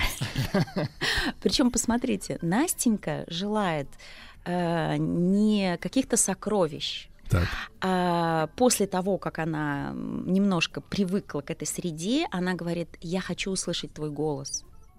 Она хочет узнать а, того человека, который стоит за всем вот этим богатством, спа и так далее. То есть ей хочется узнать, какой он. Голос владельца. всего. Голос, да, да, да. Хозяина. Го- сначала голос, потом лицо. И голос страшный, ужасный, как гром. Сначала ей сложно его принять, но потом она привыкает, потому что она помнит, что он о ней заботится и ничего плохого ей не делал. То же самое было и с лицом. То есть через какое-то время она привыкла к голосу. Смотрите, какое поступенчатое, да, какое постепенное а, знакомство. И сначала это мир, потом это голос, потом это лицо, потом их бесконечные беседы. И она понимает, что а, это существо ей очень, ее сердцу а, очень отзывается, то есть они близки. И ни- ничего ей больше не хочется, она не хочет убегать от него. Ей, э, ну, единственное, что, конечно, она скучает по отцу, и она переживает, что он переживает за нее. Она отпрашивается у чудища, он дает ей кольцо, и здесь она проходит свой следующий урок. Она рассказывает сестрам, как у нее все хорошо. Это ошибка. Это ошибка, да. Я не говорю, что это обязательно должно быть в семье, но личную жизнь, особенно счастливую, женщина должна хранить, ну, просто вот под, под, не знаю, в сейфе. Т- Скажите, Конечно. пожалуйста, вот это очень важная тема, Олеся. Очень важно. А как же мы э, можем тогда охарактеризовать женщин, которые вот делятся со своими подругами, даже не Хвастаются. сестрами, а подругами, просто которые, ну а что такое подруга? Это ну, дала там заколку погонять, туфли поносить. Что такое подруга? Да, она же тебе почку не отдаст, когда вдруг э, откажет. Ну, разные Это так вот, просто случайный человечек, с которым э, можно просе купить, так сказать, вот в кайф, да, и Потрещать. Обсуждать мужиков. Вот эта история с тем, что женщины делятся друг с другом вот каким-то какой-то своей личной жизнью, она зачем им? Ой, Вы как а, женщина можете это- объяснить просто это потребность, вот, сложно. э, потребность именно? Ну, здесь же нужно говорить о том, что э, разные женщины, разные подруги есть. И... Нет, нет, конечно, есть очень хорошие, Хорошо, они да. где-то есть. Давайте Хорошо. так. Но вот их мы очень много. Да, да, да, их очень много. их Но видно, э, видно всегда Но вот у тех, меня опыт, у меня же опыт в подругах больше, чем у вас, правильно? Так, и... Значит, не, просто причина. Зачем женщине хочется рассказать о Если- своем э, счастье? Ведь она не Очень приглашает часто- свою подругу э, присоединиться, так сказать, э, Конечно. ме- наш отруа, Очень. как говорится. А, здесь э, две стороны. С одной стороны, если это искреннее счастье, то, конечно, тебе хочется поделиться и не похвастаться. И как вот Настенька, да, она же говорила, что мне неплохо у него, не надо меня жалеть. Здесь она как бы оправдывается. Но с другой стороны, есть глубоко несчастные женщины, у которых картинка красивая семейной жизни, а внутри э, пустота. Поэтому это она как будто сама себя убеждает. Ну, у меня вот и машина, и квартира, и с мужем я даже футбол могу посмотреть. Но ам, люди могут находиться в одной квартире, но не общаться, не общаться душами. Поэтому э, я бы не стала так осуждать, а скорее бы посмотрела, насколько э, человек э, счастлив. Поэтому, ну, разные есть ситуации. Всегда по-разному нужно Конечно. смотреть. И не, так сказать, рассказав, Настенька, рассказав о, своей, а, о своем благополучии, о своем счастье, она, конечно, вызывает зависть у сестер. А, И якобы чтобы освободить э, свою сестру от чудища, они переводят часы. Это символ такого социального, ам, социальных рамок. То есть у тебя есть время, и у Золушки тоже, да, то есть у тебя есть какая-то а, граница а, социальная, ее тебе нужно соблюдать, и после там 12 или там после какого-то времени ты можешь перейти к себе в свое, в свой мир э, внутренний, сердечный, и э, люди залезают на эту территорию, то есть они отодвигают эти рамки, границы, э, и только сердце Настеньки подсказывает, что что-то не то, что уже время должно было подойти. То есть она эм, так сказать, открывает вот этот вот портал внутреннего эм, соединения с своим любимым человеком. Но часто же бывает, когда что-то, например, случается между родителями и детьми, они все чувствуют. Вот здесь то же самое. И она а, приходит именно в тот момент, когда чудище уже понимает, что а, Настенька не вернется, но еще а, есть время, чтобы его спасти. И что она делает? Она признается в любви. Да, признаваться в любви нужно не только женщинам, но и мужчинам. В тот момент, когда ты понимаешь, что это а, твое сердце, твой мир, твое будущее, т- отец твоих детей, надо об этом сказать. И с- прежде всего самой себе, что это навсегда. И она говорит это чудищу, то есть она же не знает, что там внутри принц, но свое сердце и милосердие настолько у нее а, ну, зашкаливает в этот момент, что ну, чары спадают, да, то есть зло, колдовство м, рассыпается о ее любовь, о милосердии. ам, и э, конец сказки. э, Там, А вот, а вот здесь мы получаем такой продукт достаточно опасный для всего последнего времени, когда действительно вот женщины э, уверенные почему-то, э, хотя им э, аленький цветочек не видится, э, вот, ни о чем таком нереальном они не мечтают. Они хотят достойной жизни, да, Владислав Александрович? Это Они, то есть, спа, начинают верить в крем. волшебное преобразование Да, нет, этого нет, нет. Они начинают, это? нет, они начинают верить, что и они, встретив упыря, обладают каким-то э, космическим даром преобразовывать, что у них какой- какая-то какая-то волшебная любовь. Нет, вот она встретит, например, рецидивиста или, э, так сказать, убийцу, да, или какого-то похабного э, клоуна. Но она своей любовью превратит его в идеал. А потом проходит 3, 5, 7 лет, а он не превращается. И вместо того, чтобы понять просто, что она... Она все думает, что, мол, когда же это произойдет, да? А, Вы затронули очень важную тему. Аксаков, он ведь вредительство совершил. Нет, нет, нет. Писатель. М, да, Вот чувствуется сказка не народная, а авторская. Вот чувствуется. Некоторые женщины, Так. а, м, ну, это говорит о э, гордости. Так. Это говорит о гордости. И эм, в сказке «Аленький цветочек» сначала чудище показывает свои светлые стороны Настеньки.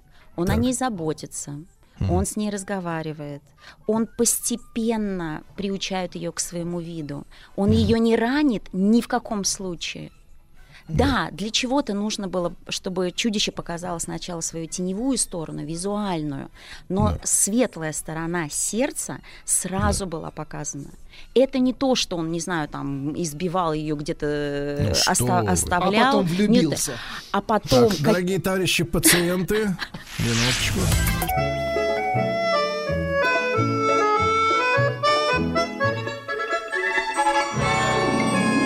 Русская хозяйка дома мир наводила. Итак, сегодня у нас сочинение господина Аксакова. Сказка «Аленький цветочек». Олеся Рыбинская, сказкотерапевт-консультант по методу комплексной сказкотерапии. Также для трудовых коллективов, специалист по песочной и игровой терапии. Вот, Олеся, так вот в этой сказке с научной точки зрения, все ли действительно вот так вот, ну как, безопасно для читателя? Безвредно. Или эта сказка плодит вот этих наивных буратин женского пола?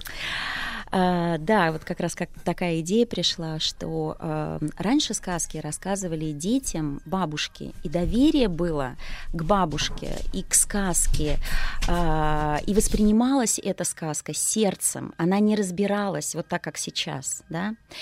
Вы, родители, вот в наше время, и я тоже была таким родителем, а, прежде чем рассказать какую-то сказку детям, нужно же ее сначала разобрать, и ты уже как взрослый человек м, разбираешь эту сказку по полочкам, тебя как взрослого человека что-то настораживает, и ты говоришь, да нет, зачем мне вообще своей дочке, да, сказку про Золушку?